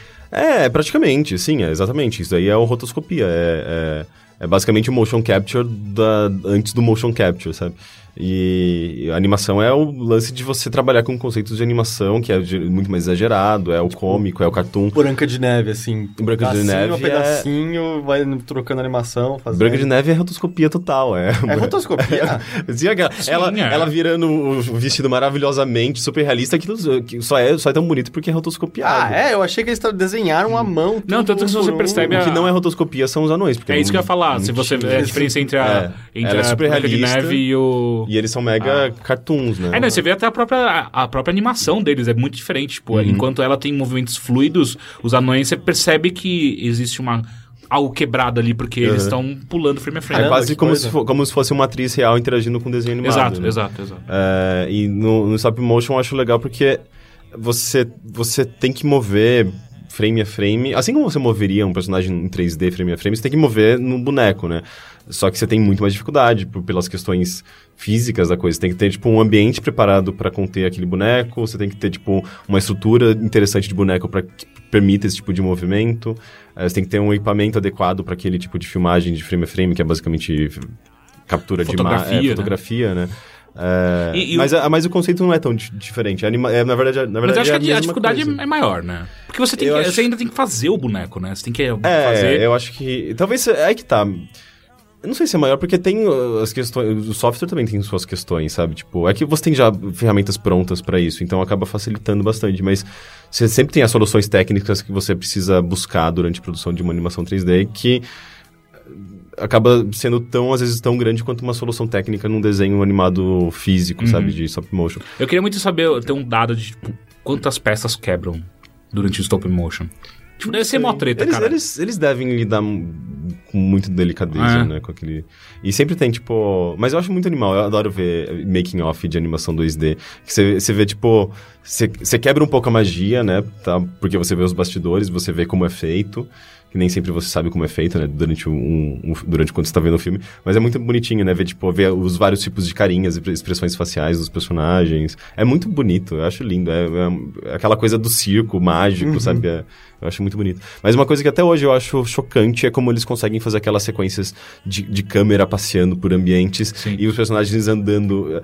Uou, como tipo, assim? É, o cálculo de movimento da câmera é... com a movimentação do personagem. Sim, é pra... muito planejamento, assim, é quase matemático gráfico é tipo, absurdo. ai não, alguém esbarrou na câmera e foi mais pra. Filha da... Alan, caralho, É. Alan! Quanto trabalho, tipo, quanto tempo de filme a gente perdeu com isso? Três segundos. Quantos dias de trabalho? É três semanas. É. É, eu acho muito chocante, cara. E na faculdade eu, eu cheguei a trabalhar um pouquinho com stop motion, era, era bem legal. Eu tentei fazer um stop motion pra aquele festival do minuto, sabe? Porque. Um Não. minutinho. Alguém? É porque da minha. Existe mas- ainda? é, na- bom, quando eu tava na quinta série existia. Não sei. É, eu me lembro da- nessa época. É, eu mesmo. desisti na metade. Ficou uma bosta. Não tava É. dando. Ia só passar vergonha. É porque não, não tinha Vine nessa, nessa época. Se tivesse Pois é. Vine. Vine meu, é tão Pois legal é, fazer tem, stop total. motion. Tinha muito, muitos que eram basicamente Vines criativos que ganhavam. Eu lembro que um Uhum. dos garotos que. Eu não sei se ele ganhou, ganhou uma menção honrosa. Era Terremoto. Aí era só. E também eu acho que Ele tremendo a câmera. Assim, não, não era mais ou menos isso, mas também acho que considerava que tipo, você tinha que caçar aquele seu amigo que tinha filmador em casa, porque a gente não tinha ainda. Mas eles basicamente só viravam a câmera pro chão ficar torto e pessoas passavam rolando. e aí era mó legal o resultado e tal. Mas eu não, eu não ganhei nada. Eu não- Hum, é, eu também não. Ah, eu já fiz um stop motion. Se você procurar no meu Vine, procurar por Vine barra Ah, é Hits, verdade, vai- tem uns stop Eu tenho uns stop motion, ou, ou tentativas de stop motion que eu me frustro na metade e eu largo o boneco. tipo, eu faço qualquer coisa no final. Mas eu acho divertido. Legal, Heitor. E tem mais alguma coisa que você quer falar pra gente? Não. Não, nada. Não, foi isso semana. Posso falar de Mortal Kombat X. É, não é esse podcast. Não, né? Não, é no outro. É mó legal Mortal Kombat X. Então tá. Então eu vou falar da minha coisa que eu fiz essa semana, que eu acho que foi a que eu mais me apliquei a fazer, que foi, Sex. Mortal Kombat X. além de Mortal Kombat, foi assistir a primeira temporada completa de Demolidor. Acabou? Acabei. E aí, Acabei. da hora? Todo mundo gostou. Ahn, Eu acho que a série, durante a primeira temporada, ela vai perdendo o frescor. Mas também isso não tem a ver com a velocidade com qual você assistiu tudo? Eu acho que isso é Eu uma, das, não- é uma das consequências. Seriados não são feitos pra serem assistidos de uma mé- vez e eu aí assisti fica- em média dois episódios por dia. Então, é, trailer... Você acha que é muito? É, seriados são feitos pra você ver um por semana. Não, tudo bem, mas. Eu acho que eu não sim. sei, eu, eu não sei. Ah, eu acho que cada um tem um, sei lá, seu... Mas eu, eu acho que essa é uma das consequências. É eu acho por que às exemplo, vezes Breaking- pode parecer cansativo. Mas eu vi Transparent inteiro numa semana e eu achei maravilhoso. É tipo Breaking Bad Pode, também. não é que vai. Ah. Pode parecer. Então, não sei, às vezes você- a, a série bem feita não provoca. Tipo, Breaking Bad eu assisti, sei lá, uma temporada quase em dois dias, sabe? Uma temporada inteira. Ah, mas enfim, o que eu sinto. Assim, é. Eu, eu li várias. eh, Li várias não, mas eu li algumas ah, análises sobre essa primeira temporada. Concordei com algumas, outras só achei imbecis. Ah, como gente. eh, eh, Uma coisa que eu, que eu tenho sentido cada vez mais chato, que são essas ah, adaptações pra TV ou pro cinema mesmo de super-heróis que já existem há muito tempo, por aí vai. Que sempre aparece aquele cara que destruiu o meu super-herói. E é tipo, cara, não é destruir o seu. O seu super-herói existe. Ele tá. Aliás, ele existe entre aspas, tá na sua mente e nas revistinhas. É só uma outra leitura. Tipo, calma, você não curtiu, tudo bem, não, tem problema, você não precisa curtir, mas não destruiu o meu personagem. Ah, é, mas, então, eu, eu concordo com você. Até que eu chego nos exemplos que eu olho e falo, é porque fizeram isso. Do tipo, as prequelas de Star Wars. Uhum. Tipo, eles destruíram Darth Vader. Você acha? Sim, eles destruíram o Darth Se você, se você assistiu 4, 5 e 6, Ah, com distanciamento e esquecendo do que foi o episódio 1, 2 e 3. N- Naquele ponto, eles destruíram o Darth Vader, mataram o personagem. Porque agora você só olha e fala, ah, é aquele merda jovenzinho que só fez bosta num roteiro lixo. em-" Tipo, a- a- você dilui o material base. mas só que é, o- quando o material base é outra mídia. Então, eu, eu entendo que há exceções e que há distanciamento, mas eu, eu, eu não sei, eu acho que existe o argumento de que você vai diluindo e aquilo que é bom vira cada vez algo menor. Uhum. E aí vai perdendo o valor daquele, daquela coisa menor. É, eu não sei. é, Eu entendo esse argumento, mas eu entendo quando você tá fazendo isso na mesma mídia, sabe? Tipo, você tá pegando uma série. ah, uma série. Por exemplo, Better Call Saul total pode, pode ser, capaz de fazer isso, de destruir o que foi ah, Breaking Bad. Mas eu não me parece que Demolidor pode destruir o que foi os quadrinhos do Demolidor, sabe? É, a- a- os arcos que já existiram tal. Mas enfim, o. Essa primeira, essa primeira temporada é total pra. ah, e, e aí entra um outro problema que eu tenho com essa primeira temporada. Que ela é total feita pra você entender e conhecer os personagens dela. Mesmo quem nunca eh, leu nada, eu que li muito pouco de Demolidor mesmo. ah, pra você conhecer os personagens, a- as origens deles tal. ah, é, é para isso, é setting, né? Total. Ah, só que ao mesmo tempo, a, série ela, ela ocorre. Ela vai perdendo frescor pra mim durante a temporada. E até o final, parece que ela agilizou muitos eventos que chegou no final vai. é, Eu não sei se eu quero assistir uma segunda temporada. Porque aconteceu tanta coisa nessa primeira temporada que é a segunda. Eu, eu realmente não consigo imaginar pra onde pode ir isso. porque, obviamente, o trabalho deles é, é me dar um porquê, mas do meu ponto de vista de consumidor, foi muito. Eu acho que eu tô satisfeito de Demolidor. Eu acho que eu não preciso assistir mais nada, saca? Porque ela. Os primeiros episódios, principalmente, elas- eles são muito bons porque eles impressionam o quanto, o quanto, o quão fiéis eles foram, pelo menos do meu ponto de vista, o quão fiéis eles foram ao, ao Murdoch, que é o, o Demolidor. Que é, ele tem todo esse lado, eh, ele tem um lado católico muito forte. Ah, é? Aí ele tem um, um- um lado católico muito forte. Eu não sei nada do Demolidor. Né? E ainda mais é, é engraçado porque eu tava conversando isso com a Giovana, porque nos Estados Unidos a- o catolicismo não é a principal religião, né? O protestantismo é, é maior. Então é sempre muito engraçado quando você vê ele indo pra igreja, tipo, cara, é muito difícil achar uma igreja católica do jeito que ele acha, saca? É, Pior que ele é cego, então... é, yeah. Mas o, mas o que? Isso influencia? Ele bate nas Sim. pessoas e se sente mal depois? Sim, sim. Influencia diretamente no que. em como ele encara as coisas que ele tem que fazer. Ah, tanto que boa parte do tempo ele é ele se, indo se confessar, de verdade. Tipo, ele se, sentando com o padre e, e conversando com ele. Ah, só que. E aí fica uma, uma outra coisa que ele começa a fazer com frequência é ele revelar a identidade dele pra todo mundo.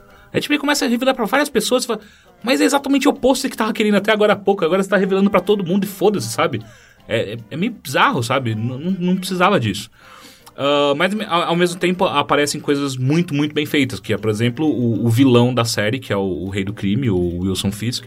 Eu não lembro o nome do ator, mas... Ah, eu, eu achei que o Wilson Fisk era o nome do ator. Não, não, não. o nome, o, o ator... Sabe quem... Sabe o vilão do A Cela? Da Jennifer Não, Lopes? eu, puta, acho que faz 20 anos que eu vi esse filme, eu não sei. É. Provavelmente. Deve ser uns 10. Ah, puta, Não, faz muito Não. mais que isso. É dos anos 90 esse É, filme. faz não, acho que não. Certeza. Eu, eu tinha, eu tinha, 97, eu tinha 98. com certeza menos que 14 anos quando eu vi esse filme. Caralho. Bom, enfim, ele é o vilão da Cela ou então ah, Full Metal Jacket. Não, não sei. Enfim, ele é Serve uma... Fullmetal Alchemist. Ele é o? Quase. É o UAU, ele, Ele é do tamanho do All. UAU, peraí, UAU é, é a armadura ou o outro? Eu tô É o achando que é a robô. armadura. Ah, É, uma armadura ou é um robô? É uma armadura. Mas só, enfim. só com a alma do Ah, é irmão, né? verdade.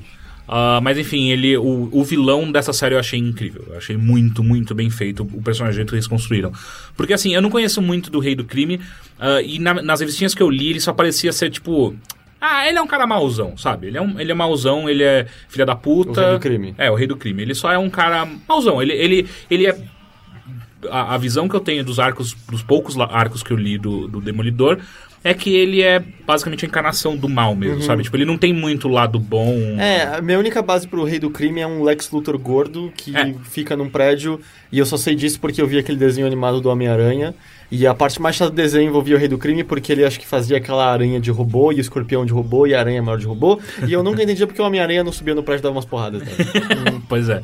Ah, e aí, como eles construíram o personagem nessa série ah, com tons de cinza muito interessantes. Ah, mostram a infância dele, eles focam bastante na infância dele, o que aconteceu na infância dele, só que ainda não mostram como. Tem um fato específico na infância dele que aconteceu, e corta ele, ele adulto já sendo o rei do crime. que, é, eu acho que provavelmente eles vão explorar, explorar isso nas próximas Mas temporadas, então- é. Eles humanizam o vilão. Eles humanizam pra caralho. E ao mesmo tempo eles humanizam e o fato deles humanizarem o vilão só torna ele mais assustador. Porque é uma. É só uma amostra de como o ser humano, ah, dependendo do que. Pra onde vai a sua vida, das suas escolhas, você pode se tornar uma pessoa extremamente cruel. Quer dizer que Mesmo com eles- ótimas inten- intenções. Se eles humanizarem as redes, elas se tornarão mais assustadoras. Pode ser, eu acho que O- é possível. O, o, King, o Kingpin, né, o Rei do Crime, ele é o principal vilão do Demolidor? Tipo, na... Hum, Pelo menos nessa primeira temporada, sim. Mas no quadrinho também? Eu acho que é. Tipo, ele é o Duende Verde É. do Demolidor. Ele é o Coringa do Demolidor. O Duende Verde tá no, é um patamar tão grande assim no Ele é o principal vilão do Homem-Aranha, eu Mais do acho. que o Venom? Eu acho que bem mais que o Venom. Eu acho bem mais... É? Eu nunca li Icônico. muito também, então não Eu, sei. eu, eu, eu não sei, pra mim sempre foi o Duende Verde, era o equivalente do Coringa. É que eu nunca entendi como que um, um duende verde, que é um cara basicamente com uma, com uma roupa, não é? Ou não? Hum, ah, eu, eu não ou, sei. ou com a roupa é só o filme que. Ah, não, mas no filme, não, no filme tem um soro também que ele injeta. É verdade, né? É- outra razão de eu não gostar de super-heróis, porque, tipo, não bastasse o, o, o- o protagonista ser meio exagerado, os vilões geralmente são três, quatro vezes mais exagerados, né? Sim, é um mas você precisa- duende verde que voa, ataca, bombas Mas você de abóbora. disso. Sabe? Porque se o, se o herói sempre tiver um patamar acima, não tem graça. É por isso que Não tem conflito. É por né? isso que, me- pelo menos assim, eu, eu não sou nenhum expert no, no herói, mas por isso que me. Todas as histórias que eu li, parece que a maior parte das histórias são ruins quando você tá com o super-homem, porque ele simplesmente é bom demais. E aí você precisa de um roteirista fudido pra fazer uma história interessante, pra ter um antagonismo interessante diante dele, em vez de ser só, ah, Kryptonita, não sei o que lá. Por isso, sei lá, é o... o All-Star Superman é legal, porque ele conseguiu criar várias histórias que conseguem reduzir o super-homem de alguma forma. Enquanto o Batman é um cara mais inteligente, é um cara forte, mas não é tão complicado assim você criar um vilão que consiga estar tá Ser mais dele. forte, É. ou ser mais rápido do que ele. Tanto que se você pegar no universo do Batman, é mais comum... você- quem tem algo que você pode chamar de superpoderes são os vilões, não o herói. Me continuo achando muito chato o fato dele usar uma- um, uniforme. Mas é. E aí o, a, a humanização dele deixou ele muito assustador, porque ele tem claramente. ah, o Kingpin ele tem claramente traços psico- eh, psicóticos muito bem delineados, sabe? Tipo, ele tem. Ele tem uma. Uma emoção, um, um- um quadro emocional quase que infantil pra algumas coisas, sabe? É, ele ser insultado é infantil. É- é- ele reage de maneira completamente infantil. E ao mesmo tempo, ele também. ele Uma outra faceta assustadora dele é porque ele não tem superpoder nenhum. Zero. Ele só é um cara inteligente e, e- e que não tem limites Ele pra- não, pra- não, não, dá uns socos? Ele não então, e aí que entra a parte. A parte então, assim, ele não tem nenhum tipo de superpoder. Ah, e aí é a parte que entra assustadora, porque como ele não tem nenhum superpoder, como é que você. Como é que ele é capaz de lutar com outras pessoas? Ele só é. Ele só é um amigo seu muito gordo, muito forte. Sabe? É- E aqueles caras. Ele não sabe lutar necessariamente. O que ele sabe fazer é bater muito forte, sabe? Ele dá uns murros. Sabe quando você pega murro de, de cima pra baixo? Ele dá umas porradas assim de cima pra baixo que é dolorida, sabe? Em uma das cenas, ele, ele, ele mata uma pessoa de uma maneira tão, tão violenta que você fica. Caralho! Porra, isso, isso, isso é pesado, sabe? Porque não foi, não foi um golpe especial, não foi isso. Não, ele pegou um cara e bateu nele até morrer, sabe? É tipo aquele gordinho do vídeo do, que dá um pilão no moleque. Tipo isso. É, é, é uma. É uma Agora, pra mim, é aquele rei do crime. Pra é, é uma força. É, é que ali ficou muito engraçado, porque é uma força claramente desproporcional um pro outro, sabe? Tipo, o gordinho é muito forte e o outro moleque é só chato. Que é basicamente as lutas que tem entre o Demolidor e ele é isso. Tipo, o Demolidor é rapidinho, chatinho, pá, pá, pá. E O cara acerta uma, o Demolidor destrói. Ah, tem várias lutas entre os dois. Ah, duas. duas. Duas ou. Duas. É, duas, duas. Duas ou duas? Ah, e aí entra o, o- Acho que o último aspecto que é. Que, que eu acho que faz muito parte dessa série, que é a violência. A violência nessa série, ela é representada de uma maneira muito crua e... e e, cara, é sem maquiagem, sabe? Tipo, ela, ela não é maquiada do ponto de vista de vamos esconder aqui o quão violento foi esse golpe Não que é, esse tipo, cara levou. Dá um soco e pau! É, é. Soque! Não. Tum! Não, é, é tipo assim. O, o Demolidor, eu, eu falei isso no episódio anterior, parece que ele, ele- O tipo de luta que ele faz, ele é uma luta eficiente. Tipo, ele não tenta matar ninguém. Só que o que ele faz é incapacitar muito rápido uma pessoa. Então ele vai quebrar perna, quebrar braço, ele joga os caras de, de, de alturas absurdas, ou não, mas não o suficiente pra matar. É, tanto que eu vi umas pessoas comentando que é uma cena que faz homenagem à cena do corredor de Old Boy. Boy no segundo episódio. Que também é uma cena sobre eficiência na luta, né? Ele vai bater e, tipo, não é maquiado, não é lindo, é só umas porradas que você sente muito a dor de cada É, uma delas. apesar de que nessa cena você fica meio em dúvida porque ele só foi meio estúpido nessa cena, porque ah, você tem que ver até que ponto ele, é a estupidez do cara, mas enfim, é porque ele tá todo quebrado, que ele já tinha passado por um problema anterior, e aí, tipo, ele, ele, ele acha que ele precisa fazer o que ele tem que fazer ali naquela cena, naquele momento, ele tem que ir lá. E aí você fica, cara, dá um dia. Eu acho que se der um dia pra você dar uma descansada e se curar um pouco dos ferimentos que você tá sentindo agora, acho que é melhor pra todo mundo, sabe? Não, ele vai na hora. Então, é uma cena meio estúpida, mas ao mesmo tempo é, é- é da hora ver, porque ele não tá na sua melhor forma, então ele vai lutar contra vários caras tendo que tirar força de não sabe da onde, sabe? Porque ele não é super forte, não tem nada desse tipo de coisa. Ah, então, assim, as cenas de luta, de violência desse- de- dessa série, elas me impressionaram bastante, sabe? Tipo, eu e a Giovanna várias vezes falam, "Hum", sabe? Aquele, você dá aquele cringe de tipo, cara, isso deve ter doído pra caralho, sabe? Puta que pariu. Isso deve ter doido pra É tipo caralho. um raio-x do Mortal Kombat X. É, é, é. Tem várias vezes, eu, put, não, nossa, vai dormir, vai pra casa, sabe? Te- tem uma cena que ele luta contra um, um ninja, sei lá. Ah, e aí, tipo, acaba, tá acabando a luz e fala, cara, essa, esse último golpe que você tomou, você tomou um corte, um talho no meio das costas, você fala, eu parou pelo tempo, eu tô indo embora. Eu vou embora, porque você, olha o que você fez nas minhas costas, eu vou embora, vai se fuder. Ah, e assim, é, é, e aí uma coisa que todo mundo sabe também é revelado o, o uniforme dele no, no- no- na primeira temporada. Achei lá, né, essas coisas. Ah, ele não usa uniforme sempre? Não, só, só, só quase acabando a série ele, ele usa. Eu não achei grandes coisas, não. Uma coisa eu só senti falta porque é, eu sempre vi muito Demolidor que ele usa aqueles bastões. Só que ele tem uma cordinha entre eles, né? Fica quase Ah, é? um. É quase um tchaco, só que bem grandão, sabe? Tipo, ele consegue jogar o negócio pra se prender em lugares, pra, pra É pular. que nem a arma do, do, do, do Tigra dos Thundercats? Ou era só um Acho- chicote mesmo? Tigra? Eu não lembro qual que era a arma Era do Tigra. Tigra. Ele ficava invisível Eu quando sei. ele girava em volta dele mesmo. Ah, não, não lembro. Mas não é isso, não. Ok. Tipo, ele só tem um- dois bastões que tem uma cordinha no meio, no, quadrinho, né? E nesse ele não tem a cordinha. Eu só achei meio estranho, tipo, ah, Talvez ele vá ter, ele vai pôr. é, é, mas tipo, pô, coloca já, sabe? Mas Tipo, é- ia ser útil. Não sacou ainda que é bom. É. Ah, enfim, é uma série que eu acho que quem gosta de, de, de super-herói é bem legal. Eu, eu gostei bem mais do que Arrow, por exemplo, achei bem mais interessante. Eu não assisti Flash, eu preciso assistir, aparentemente, estão falando muito bem deles. Ah, mas eu, ach- eu achei até agora, tipo, de- séries de super-herói, assim, essa é uma das melhores pra mim. O Electra é desse universo, não é? Sim. Ela aparece já? Então, não, mas pode ser que ela tenha aparecido e ela não virou Electra ainda. Então eu, não- eu realmente não sei. É, é, é- é- é o tipo de série que você fica total, o tempo inteiro procurando, mas esse daí vai virar quem, sabe? Porque esse cara vai virar alguém, com certeza, e ele morre. Hum, eu achei que ele ia virar alguém.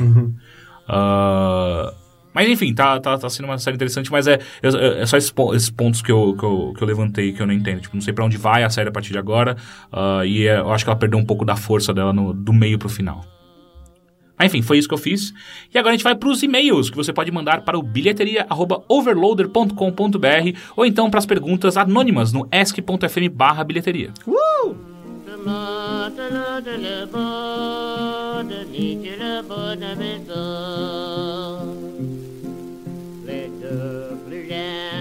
bilheteria.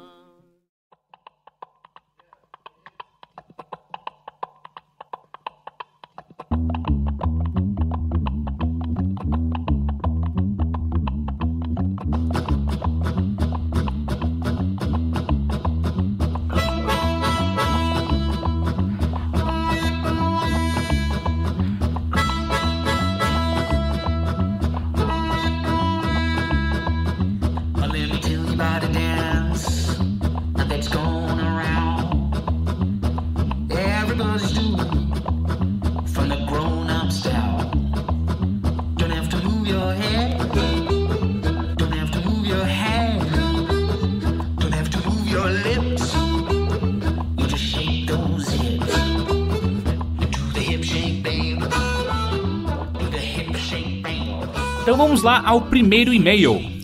Olá, Overlords. Irei emular o Caio Teixeira. Eu não sei o que ele quis dizer com isso porque é escrito. Eu não sei se ele queria imitar minha voz. Sei lá. Sou um cara muito espaçoso. Tenho viajado muito de avião e fico muito feliz quando tenho duas poltronas só pra mim. Claro quando, claro quando sobram lugares no avião. Pois bem, teve um dia que sobraram duas poltronas do meu lado. E como sempre pego a janela, como sempre pego a janela, pude ficar largadão nas três poltronas. Eis que após esse fato, sempre que possível decidi que compraria três lugares só pra mim.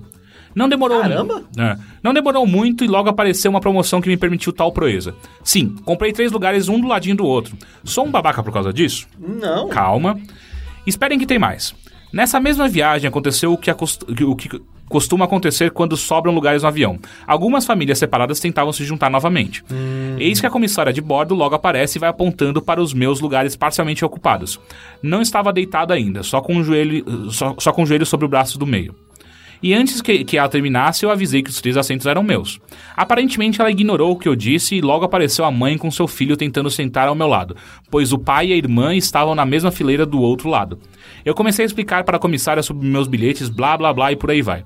A mãe logo emendou que os lugares estavam vazios, e eu tentando explicar que não estavam, pois eu havia comprado os três lugares e os caralho a quatro. Resumindo, não cedi os meus lugares para a família feliz que não sabe fazer check-in. Ficar junta e fiquei com a fama de babaca. Mas estou errado se comprei os três lugares some- só somente para mim? Me ajuda. Não, não, acho que tá certo. Você comprou os três, poxa. Você. Eu acho que você não tá errado. Eu acho que você é babaca. Sim, eu acho que você não tá errado. Porque Ah, ele eu- comprou os três para isso. Eu sei, mas aqui eu acho que é babaca nessa questão. Se ninguém tivesse pedido, não ia afetar a viagem de ninguém, beleza, vai fundo, você comprou seis, seu direito Tá, mas total. aí ele comprou, as pessoas sentam e ele, tipo, comprou pra nada? Não, não. Não, mas, assim, mas eu- é meio- é- eu vejo como pelo lado do desperdício. até. Ele precisa tanto Não, não, desses dane-se, é o espaços. dinheiro- é o dinheiro dele, É o quê? É o dinheiro dele, mas ele tá meio que. É, é, é é desperdício de cadeira. Tipo, outras pessoas poderiam. ser- De assento. Outras pessoas poderiam ocupar aqueles espaços e, tipo, de certa forma, sei lá, atrapalha, talvez. Eu o não sei, serviço eu como não, um todos. eu, eu não gosto desse, dessa coisa de tipo, eu tenho dinheiro sobrando, então eu vou comprar o máximo que eu conseguir aqui, foda-se quem tá perto de mim. É, claramente mas, mas desnecessário. Não é... Eu acho que é um Da problema. mesma maneira que ele comprou, outras pessoas poderiam ter comprado Mas e teria Sim, por que que ele não Só que daí pessoas iam estar utilizando o lugar. Tá, por mas que ele ele não- comprou, ele tá dando dinheiro pra, Mas pra companhia então, aérea. Por que, por que, que ele não vai no, no- no primeira classe e pega os espaços maiores e fica de mais preço confortável? ainda seja... O... Será? Primeira classe é muito caro. É bem caro. É- Mas, mas assim, a classe executiva já é bem pegou- mais interessante. E ele pegou promoção, né? Ele Ah. comentou isso. Hum. Eu, não, eu não acho, tá ligado? Ele não foi cuzão em nada. Ele comprou... Não, não, eu não acho que ele tá errado, eu só acho que ele foi cuzão. Eu não acho que ele foi nem um pouco cuzão. Porque se ele deixasse as pessoas sentarem nos assentos que ele pagou, aí ele seria trouxa. Não, não. Eu, eu, eu acho que assim, existe um problema que me parece só muito estranho, porque. Cara, você teve dinheiro pra isso, isso é muito legal, do caralho, sério mesmo. Só que você tá ocupando sem ocupar de fato as coisas. Mas daí, ele tá pagando. É que é, é a mesma coisa de, tipo, grandes latifundiários, sabe? Tipo, eu tenho, eu tenho dinheiro pra comprar todo esse terreno Ah, e não, foda-se. Não, é completamente diferente. Não, como assim? Eu não- é, mas várias pessoas poderiam usar. Ah, mas eu comprei. outra, a gente nem sabe se o avião tava lotado. Vai que tava com Ah, aparentemente não estava lotado. E aí, tipo, se não tá lotado e a família se fodeu, aí eu. eu- Ah, eu, não- eu não sei. Eu- eu- não gosto. Ele pagou, ele tinha jeito desses lugares, eu acho que ele fez a coisa certa. Eu não gosto. A gente teve uma discussão dessa parecida outro dia, lembra? Qual? Que, eu, que é uma coisa que me deixa muito puto, mas, tipo, de verdade muito puto. Eu vou num restaurante, ou então você vai na, na praça de alimentação e tem a galera sentada, sem comer, ou então já comeu e tá trocando ideia. Porra, Não, isso não. me deixa na praça, puto, Na velho. praça de alimentação eu entendo que é um pouco mais delicado, porque em hora de almoço tem muita gente trabalhando.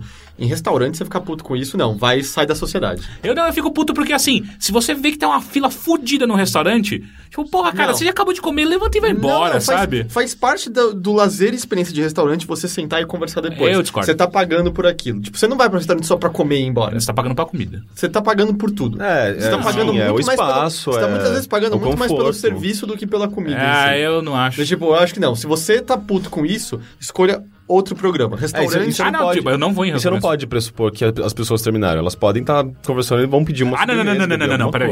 Total. Tipo, você está numa fila de restaurante, você olha para uma mesa e fala. Esse cara já acabou de comer. E aí você tá lá, tipo, 15 minutos, tipo, esse filho da puta já acabou de comer. É tipo, ele, ele, tá querendo ser, tipo, sei lá, Seinfeld, a Elaine do Seinfeld, sabe? Tipo, numa fila. Tipo, eles estão mega frustrados no restaurante porque eles eles estão esperando o filme e o cinema vai começar daqui a pouco.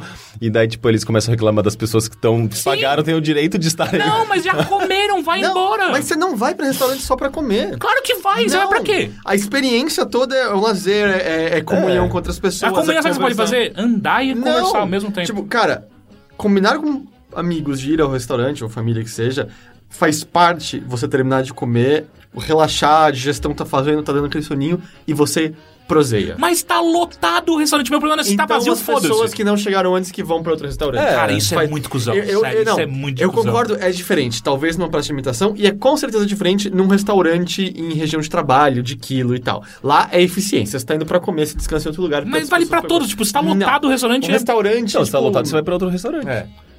Mas aí que tá, tipo, eu tô indo pra um outro restaurante só porque tem um filho da puta que já comeu e pode ir embora. Desculpa, ele chegou antes. Azar seu. É, então, exato. É, é, é, é- Não, me parece que é só uma experiência- falta de, de, de você se colocar no lugar do outro. Não, não, não. Pô, se eu levantar aqui, eu vou quebrar não, um galho é pra falta você. sua de você se colocar no lugar dele. Não, porque eu nunca faria isso, eu nunca Ah, faço. tá, então você não sabe a experiência plena de restaurante. Eu sei, eu sei que quando tá vazio o restaurante eu fico. Aí foda-se. Desculpa, de você, eu saio pra um restaurante legal à noite, reúno um grupo de Ainda mais amigos é depois, família. depois que você passou, sei lá, um tempo na espera, você fala, não, agora eu também vou ficar um Exato, tempinho. não, sabe? de boa, é meio que o seu, o seu direito. É, Não, eu não faço. Eu levanto e vou embora. Não, é um momento de lazer, sabe? Da, É. da, ali da noite. Total, faz parte da experiência restaurante você ficar sentado e conversando depois. Discordo Esse cara- completamente. esse cara não é Ainda cuzão. mais, sei lá, num... num, num é, como se diz? Num outback da vida. Você comeu um monte, você, você não quer levantar naquele momento, você Eu- tá, tipo, digerindo É, Não, ainda. você não quer, eu quero. Se um restaurante, Vai vamos embora dizer, você, desses então. aí que você vai pra jantar e é mais elaborado, e eles falam, por favor, você poderia sair porque tem pessoas lá, eu nunca mais volto naquele lugar. Não, aí sim, de fato, é, eu acho que ninguém pode te mandar embora. Eu acho que você, como um ser humano que faz parte da sociedade, vai olhar. Ou acho melhor, vamos, levantar, porque, tipo, olha a fila que tá lá, sacanagem com a galera, não, vamos aí. não, eu não, não, não, não, É tipo, porra, não por faz que parte do não? pressuposto dos. A não ser que seja fast food, a não ser que seja horário de almoço de trabalho, não faz parte da experiência. Se de um dia eu for no restaurante e você estiver lá, eu vou quebrar sua cara pra você sair eu de vou lá. ficar Sai de lá. sentado mais tempo só pra mandar assistir. Porra, que ódio. E ele não foi cuzão. Você pagou esses lugares, você tem direito a esses lugares. É, eu Se acho. qualquer coisa, ele economizou dinheiro da, da, da companhia aérea, porque ele pagou o, di- o dinheiro de três lugares, porém o avião não teve o peso das duas pessoas adicionais, nem das malas adicionais. Se tem uma Ah, coisa que a gente ele fez um ótimo é. favor pra Então ele companhia gastou, o aérea. avião gastou menos gasolina, portanto economizou dinheiro. Você não é cuzão, É. você tá plenamente Se tem, direito. uma, se tem uma galera que precisa economizar dinheiro, é, É a companhia aérea. Meu ponto é- Porra, valeu, cara. Ele não prejudicou ninguém. Eu estou todo Não, não, eu não acho que prejudicou. De novo, é que nem quando você tá sentado no restaurante e depois você comeu, você não tá prejudicando necessariamente alguém. Só sendo meio filha da puta, só isso, porque você não tá vivendo em, em sociedade, só isso. Não. A gente parte do pressuposto que a sociedade você vai ter que ceder de vez em quando, cara. Ele seria cuzão, vamos supor. Ele tá sentado, tem uma criancinha do lado dele, Hum. e um pai vira e fala: Oi, com licença, é, aconteceu que não deu pra gente fazer o check-in, esse é meu filho, tem como você trocar de lugar comigo porque eu queria ficar do lado do meu filho? Recusar nessa hora, aí beleza, você é cuzão. Sim, mas só que são gradações de cuzão. Esse daí é um cuzão muito Não, alto. não. Ele O só foi outro- meio cuzão. Não, ele tá total. Ele seria trouxa de pagar lugares e ceder pra outras pessoas. Não, mas é que tá. É nessa, nessa ocasião não. Só que eu tô f- respondendo a pergunta anterior a dele. Que é tipo, eu quero fazer isso sempre, porque nessa ocasião, claramente, o avião não tava lotado e tanto que as pessoas pod- podiam eu mudar acho que de você lugar. pode, vai fundo. Vai no avião do Heitor. Próximo e-mail. Olá, querido Overlords. Ok? Tá indo no mesmo meio, não? Não. Podem me chamar de Henrique. Tenho 17 anos, ó. Eu- é um e-mail pesado. Ele falou que podia chamar pelo nome dele, ok? Ok.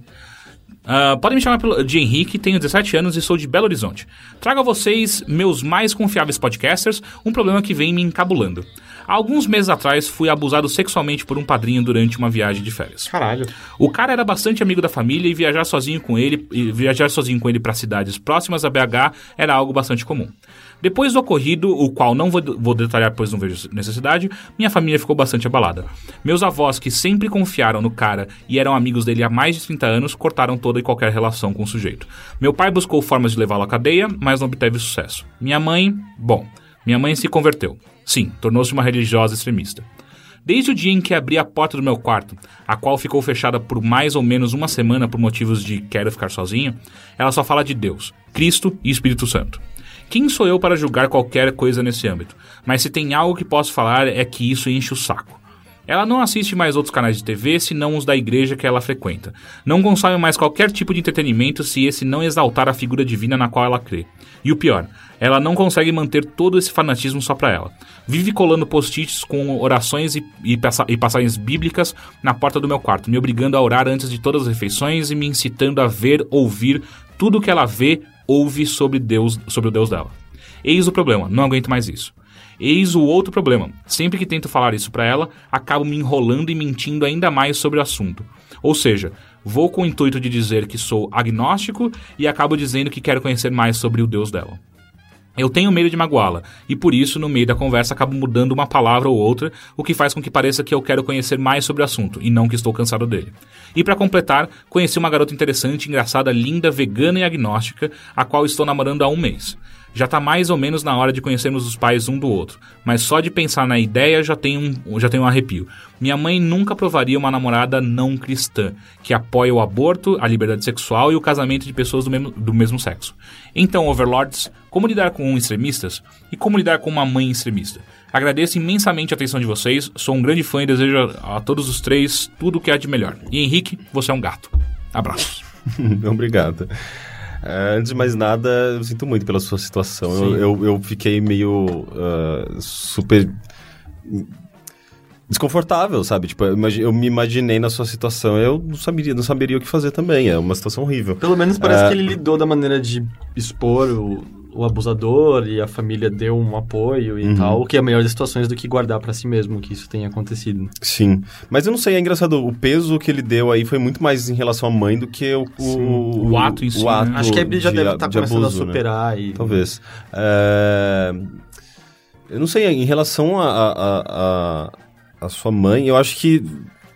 Você deveria tentar criar, mostrar que eh, você tem a sua crença, você tem a sua liberdade de, de pensar o que você acha sobre, sobre religião e tudo mais, mas de uma maneira amigável, sabe? Sem, sem entrar em conflito. Você não, você não quer eh, mostrar que você tem razão. Você, ela tem a razão dela, você tem a sua razão, cada um acredita numa coisa, e vocês podem viver em paz com isso, cada um respeitando o espaço um do outro.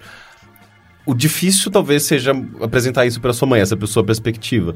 Porque ainda mais ela sendo bastante fanática, ela, ela vai ser, ser espaçosa. Eu acho que ela vai querer não necessariamente impor a visão dela, mas ela vai querer até, sei lá, pra, pra, ela acha que isso pode ser bom pra você, então ela vai querer talvez transmitir essas informações pra você. Só que você de- delicadamente tem que encontrar Tem uma que- maneira de, de negá-las. Porque a impressão justamente é que parece que a mãe começou a fazer isso como uma resposta ao trauma que Uhum. foi para a família toda, especialmente para você, do, do abuso, né? Então, não que isso seja o suficiente para você engolir coisas que você não quer, mas as intenções parecem estar no lugar correto, né? Eu Mas ao que- mesmo tempo. Acho que é justamente o que você falou, acho que você deve fazer um meio de campo. do Tipo, não bloqueia, sabe? Não, não seja agressivo, não ataca de volta falando eu não acredito no seu Deus, eu, quero- eu acho tudo isso uma grande besteira.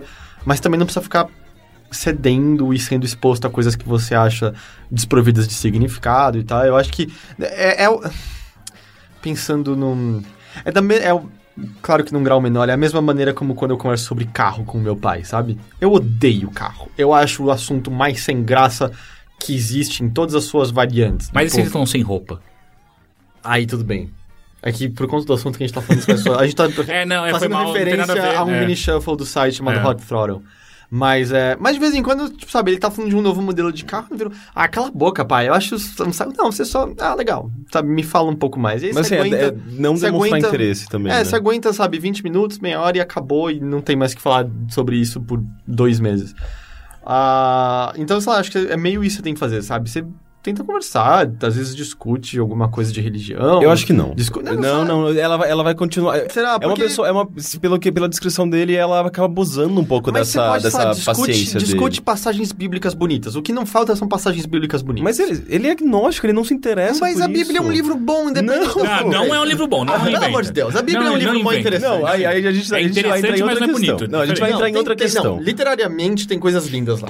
Tá, mas, mas, mas eu acho que ele não vai. Que, ela, ela não, é, não é o tipo de Pelo apreciação amor de Deus, dela. eu sou ateu, eu não acredito em nada que tá lá, mas é um livro bem escrito. Mas não, ela- não, não, É, discordo mas- plenamente. Não, mas é outra questão, gente. Ela não é a- ela não admira a Bíblia por conta disso e ele tá, provavelmente não é o interesse dele. É, eu acho que eu não acho que você tem que, tem que dar essa liberdade, senão ela vai acabar abusando. Ela já faz isso, ela abusa da liberdade dele de, de sabe, tipo, de querer ouvir sobre essas coisas. Ela acaba invadindo o Mas espaço meu dele, ponto é que se você for pro oposto completo, Mas não é o oposto ficar completo. agressivo. Não, não é o oposto Você completo. deixa é algumas equilíbrio. iscas ainda, tipo, agradando outra pessoa e vai se livrando do resto. Eu acho que ele, ele acho que é simplesmente tem isca. que, tem que impor eh, um lado dele, de, de respeitar o espaço dele, a privacidade dele, o, o- a crença dele, eh, só que de uma maneira respeitosa, assim, que ela se sinta ameaçada, sabe? A, a- a religião dela, a perspectiva dela sobre religião se- seja ameaçada. O que é muito difícil.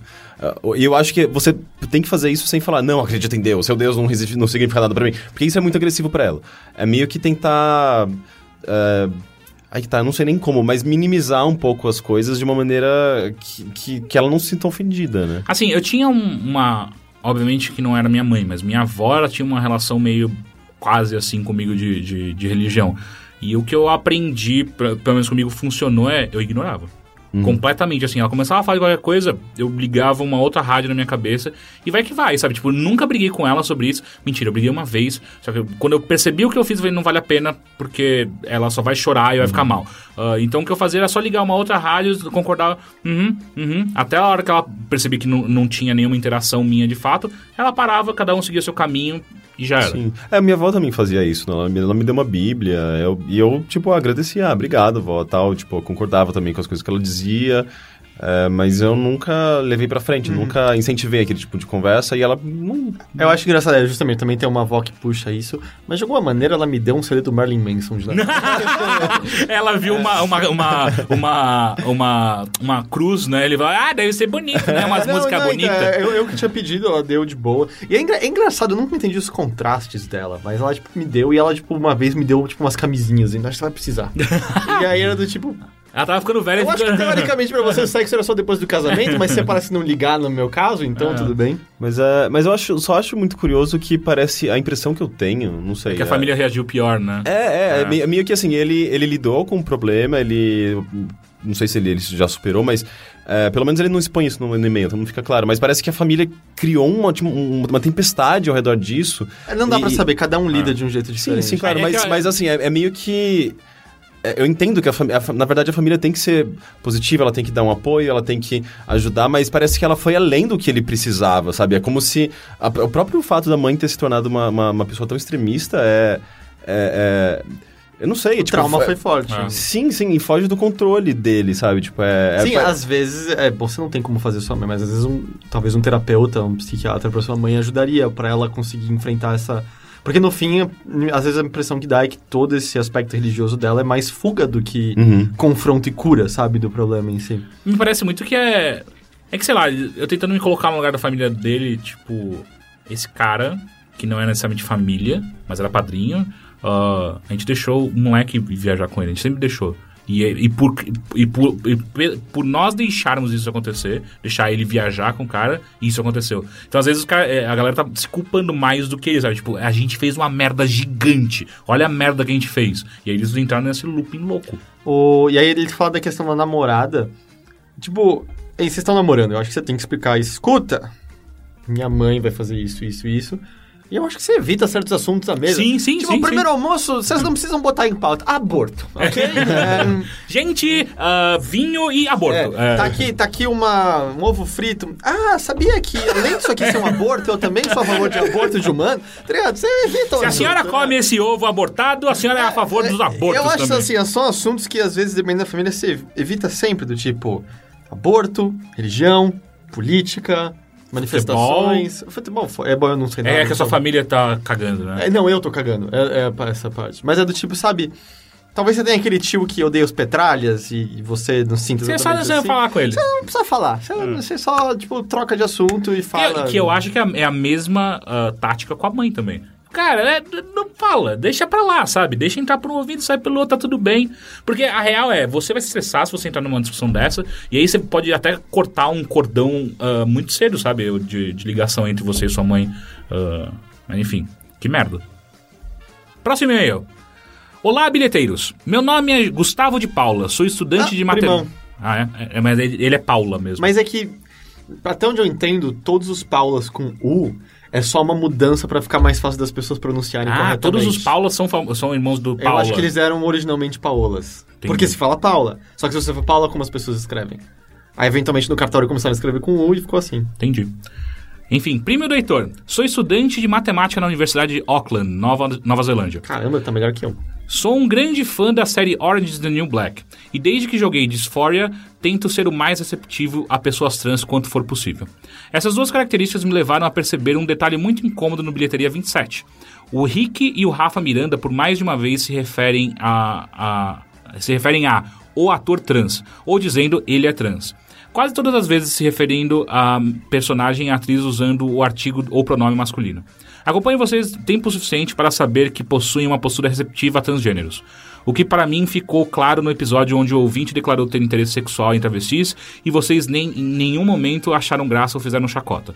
Mas e como fica o caso pontual no podcast? Foi só uma- um escorregão ou existe uma razão para usar o masculino? Sei que pode parecer algo sem importância para muito, muitos de nós que somos cisgêneros, não transgêneros. Mas ser referenciado pelos pronomes adequados é um privilégio que não fazemos ideia que possuímos. No mais, espero que esse e-mail não me negue os pensamentos carinhosos do Rick aos quais tenho direito. Não, mas é, é totalmente um escorre- um escorregão. É, eu A também, gente- eu ouvi eu não percebi. É, é, inclusive eu peço desculpas. É, é, é uma coisa que.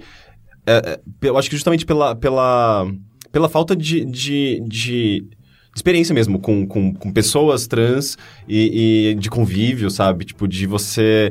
é, sabe, é até comum às vezes surgirem dúvidas de como, de como, de como falar corretamente, de lidar, porque você não sabe qual é o, o, o adequado às vezes, sabe?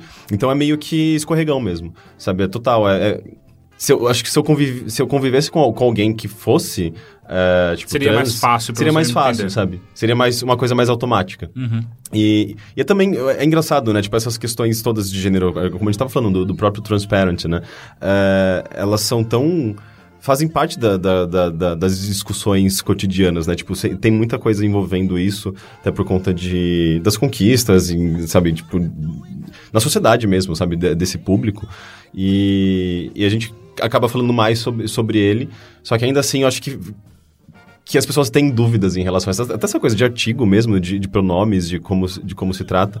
E por, por conta disso acabam surgindo esses escorre- escorregões. Então, por isso peço desculpas, mas eu vou tentar me, me, me educar mais ade- adequadamente. É, eu acho que também, né, total, é questão de costume. Eu, eu peguei esse meio mais. é, não pra gente é, necessariamente pedir desculpa, que é, é importante, mas eu acho que também é, é importante pra pessoas que nunca tiveram contato entender como, como funciona. Ah, agora, perguntas do Ask.fm. Primeiro, queria começar a ouvir Radiohead. Qual é, o melhor, qual é a melhor porta de entrada? Nossa, eu tava Ok, ouvindo hoje computer. mesmo. Ok, computer. Ok, Ok, computer. Computer. Eu tava ouvindo hoje o Kid A, que é o álbum de- que vem logo depois do, do, do Ok Computer, que eu gosto muito desse álbum, mas ele não é uma boa porta de entrada. Não, Eu Ele acho é que bem- todos os álbuns têm boas músicas. Eu acho que o OK Não, Computer sim, é o sim, mais. mas é que eu acho que você começa pelo OK Computer. É que o OK Computer, ele é o mais... Ele é ainda dos anos 90, né? Tipo, ele tem uma cara bem antiga do, do Radiohead. Mas Ele é o, casa- o na verdade, também é dos anos 90, não é? Ou ele já é começou 90 dos dois? Não, é 2000. É, eu acho que, na verdade, o, o OK Computer, ele é o último álbum daquela fase do, do Radiohead, que era uma coisa rock progressivo É que tá. e... Porque o Radiohead Hum, é uma não, coisa própria Acho. É que a- gente tá chamando de rock progressivo só por conta do Paranoid Android, que na verdade são três músicas meio misturadas numa só. Não, as outras... Ele não, ele não tem essa progressão no, no OK Computer. Hum. Eu, eu só, eu, eu só acho que eu enxergaria diferente. Eu não acho que o OK Computer é o fim de algo,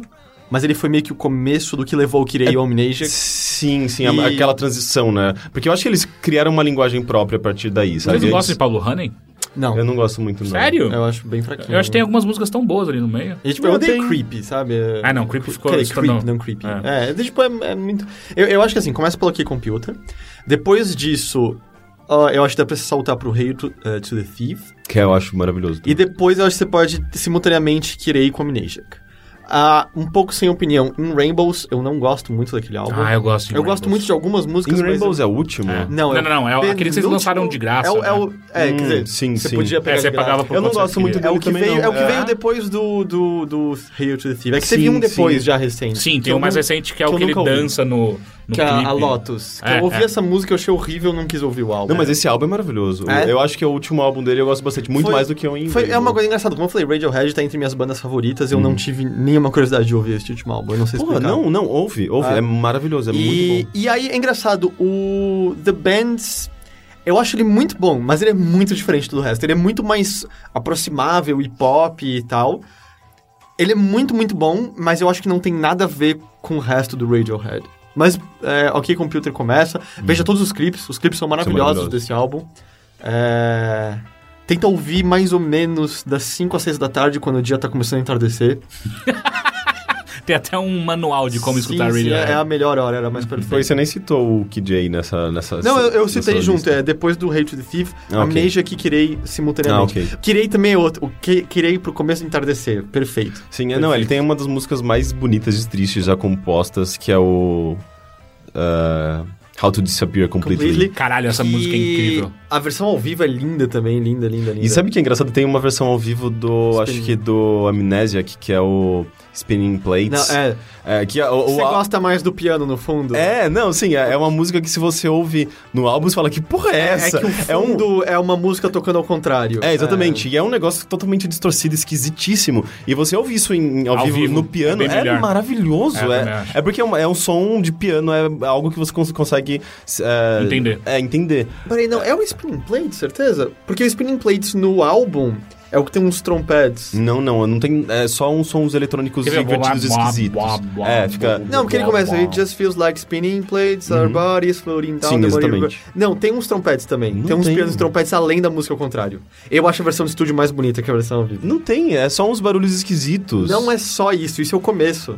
Depois ele entra com outras coisas. Eu não me lembro de Ah, Compacts. eu também não tô lembrando. Eu- eu- mas assim, essa música, a letra dessa música é muito boa. Essa música É, é, é linda, linda. linda. Ela é, ela é muito. E ela fecha o Amnesiac, né? Ela é a última música, Uhum. ela fecha aquele álbum.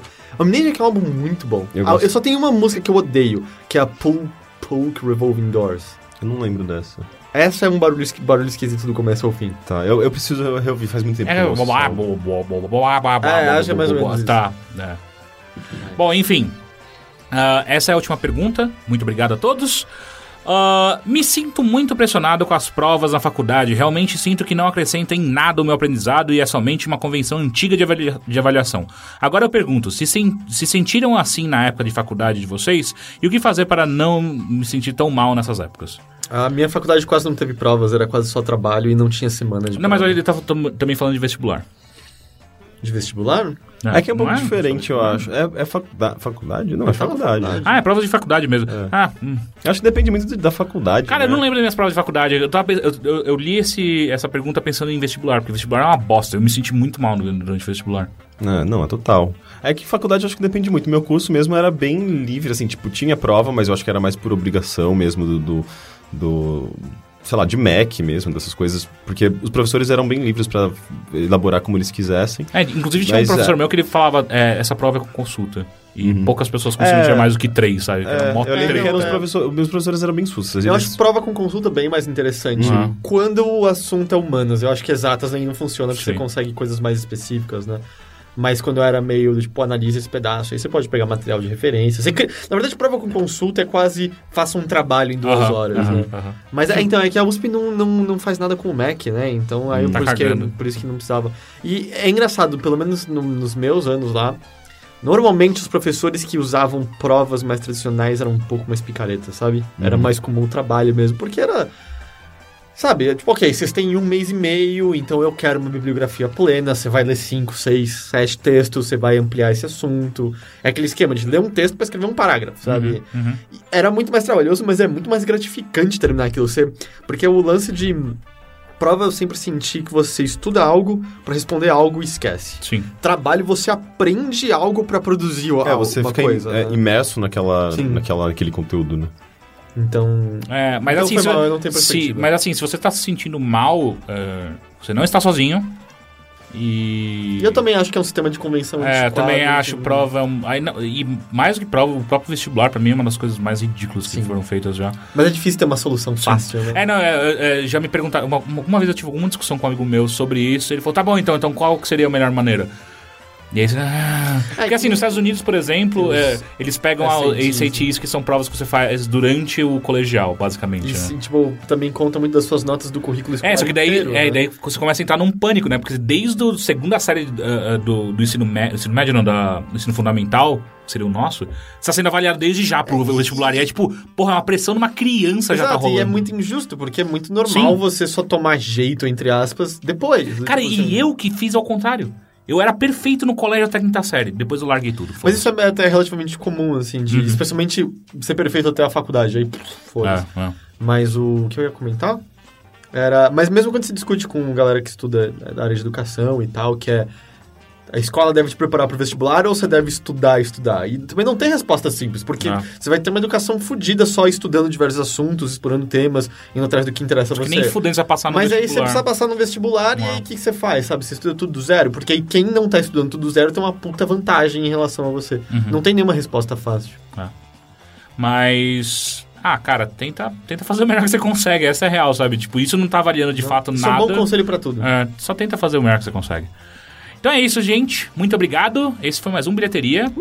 Ah, e só um recado: caso você não tenha ainda assinado o nosso Patreon, saiba que nós, sim, temos um Patreon. Ah, tem sido muito interessante. Nós estamos pro- produzindo cada vez mais conteúdos para, o- para os nossos assinantes do Patreon. Como o Rick falou hoje mais cedo, a Mixloader que ele fez. ah, foi. Ah, não, a gente falou isso no resumo da semana, desculpa. Foi no resumo da É, a semana. gente tava gravando o resumo da semana hoje. Mas enfim, a gente tem uma Mixloader, por exemplo, quem é assinante do nosso Patreon já tá escutando essa Mixloader, que foi toda baseada em Super Metroid. Mas eu falei de uma entrevista que acabou só, só acabou existindo por conta de um conteúdo que tá, tá sendo produzido, que era a entrevista sobre dublagem da, da Brasoft. Sim, sim, É, total. A gente já entregou todos os códigos de Titan Souls? Ah, não, falta um. Ah, então tem mais um código de Titan É. Souls, você Quem- entregue aos patrões. É, quem, quem é, tá dentro do nosso Patreon também tem direito a keys que a gente acaba recebendo a mais do, do estúdio. A gente pede É, pra eles. Tudo autorizado, a gente É. fala pra eles poderem distribuir e tal. A gente pede pra eles, eles liberam algumas keys pra gente, então a gente pode subir coisas interessantes, tipo Titan Souls, que é um jogo que, Que é um o jogo mó Heitor legal, tá curtindo ah, pra já vai ter shuffle em breve. É, Foi mal, eu sei que esse não é o foco desse podcast, mas se você quiser ter uma noção do que se Não é como, trata- como se a gente fosse proibido de falar de videogame nesse Eu sei, mas é que eu sinto que tem pessoas que ouvem esse podcast que não se interessam por videogame. Ah, mas a gente tá falando por dois segundos. Mas enfim, o Patreon é interessante porque, além de tudo isso, além de, de todas essas coisas que a gente tá oferecendo pra vocês, e ainda vai entrar a nossa loja no ar, que você vai ter direito a alguns descontos também, você no final acaba ajudando pra que esse podcast continue sendo essa coisa crocância, essa coisa deliciosa, Crocância? essa crocância. Saiu crocância. Essa coisa crocância. Crocância é minha Crocância. rotinha, crocância dura nas costas. Ah, Enfim, é isso. ah, o link está aqui embaixo. E muito obrigado pelos seus ouvidos. E até a semana que vem. Nossa, obrigado pelos seus ouvidos. Parece que a gente arrancou os ouvidos. Ah, muito obrigado. É igual a Vou- Farrah e o Thor, Quem, né? que, quem que fazia colar de ouvido mesmo num filme? De orelha. De orelha. De é. ouvido fica É meio verdade. difícil. Quem que fazia colar de orelha num filme? Ah, não era o. Predador? Não. Não, não, não. Não era. Predador. Não, não era Apocalipse Now, não, né? Não, eu lembro de algum monstro fazendo um colar de orelhas. A gente vai pensar nisso e a gente fala no, no próximo episódio. Tá bom então. Tchau! Tchau. Tchau.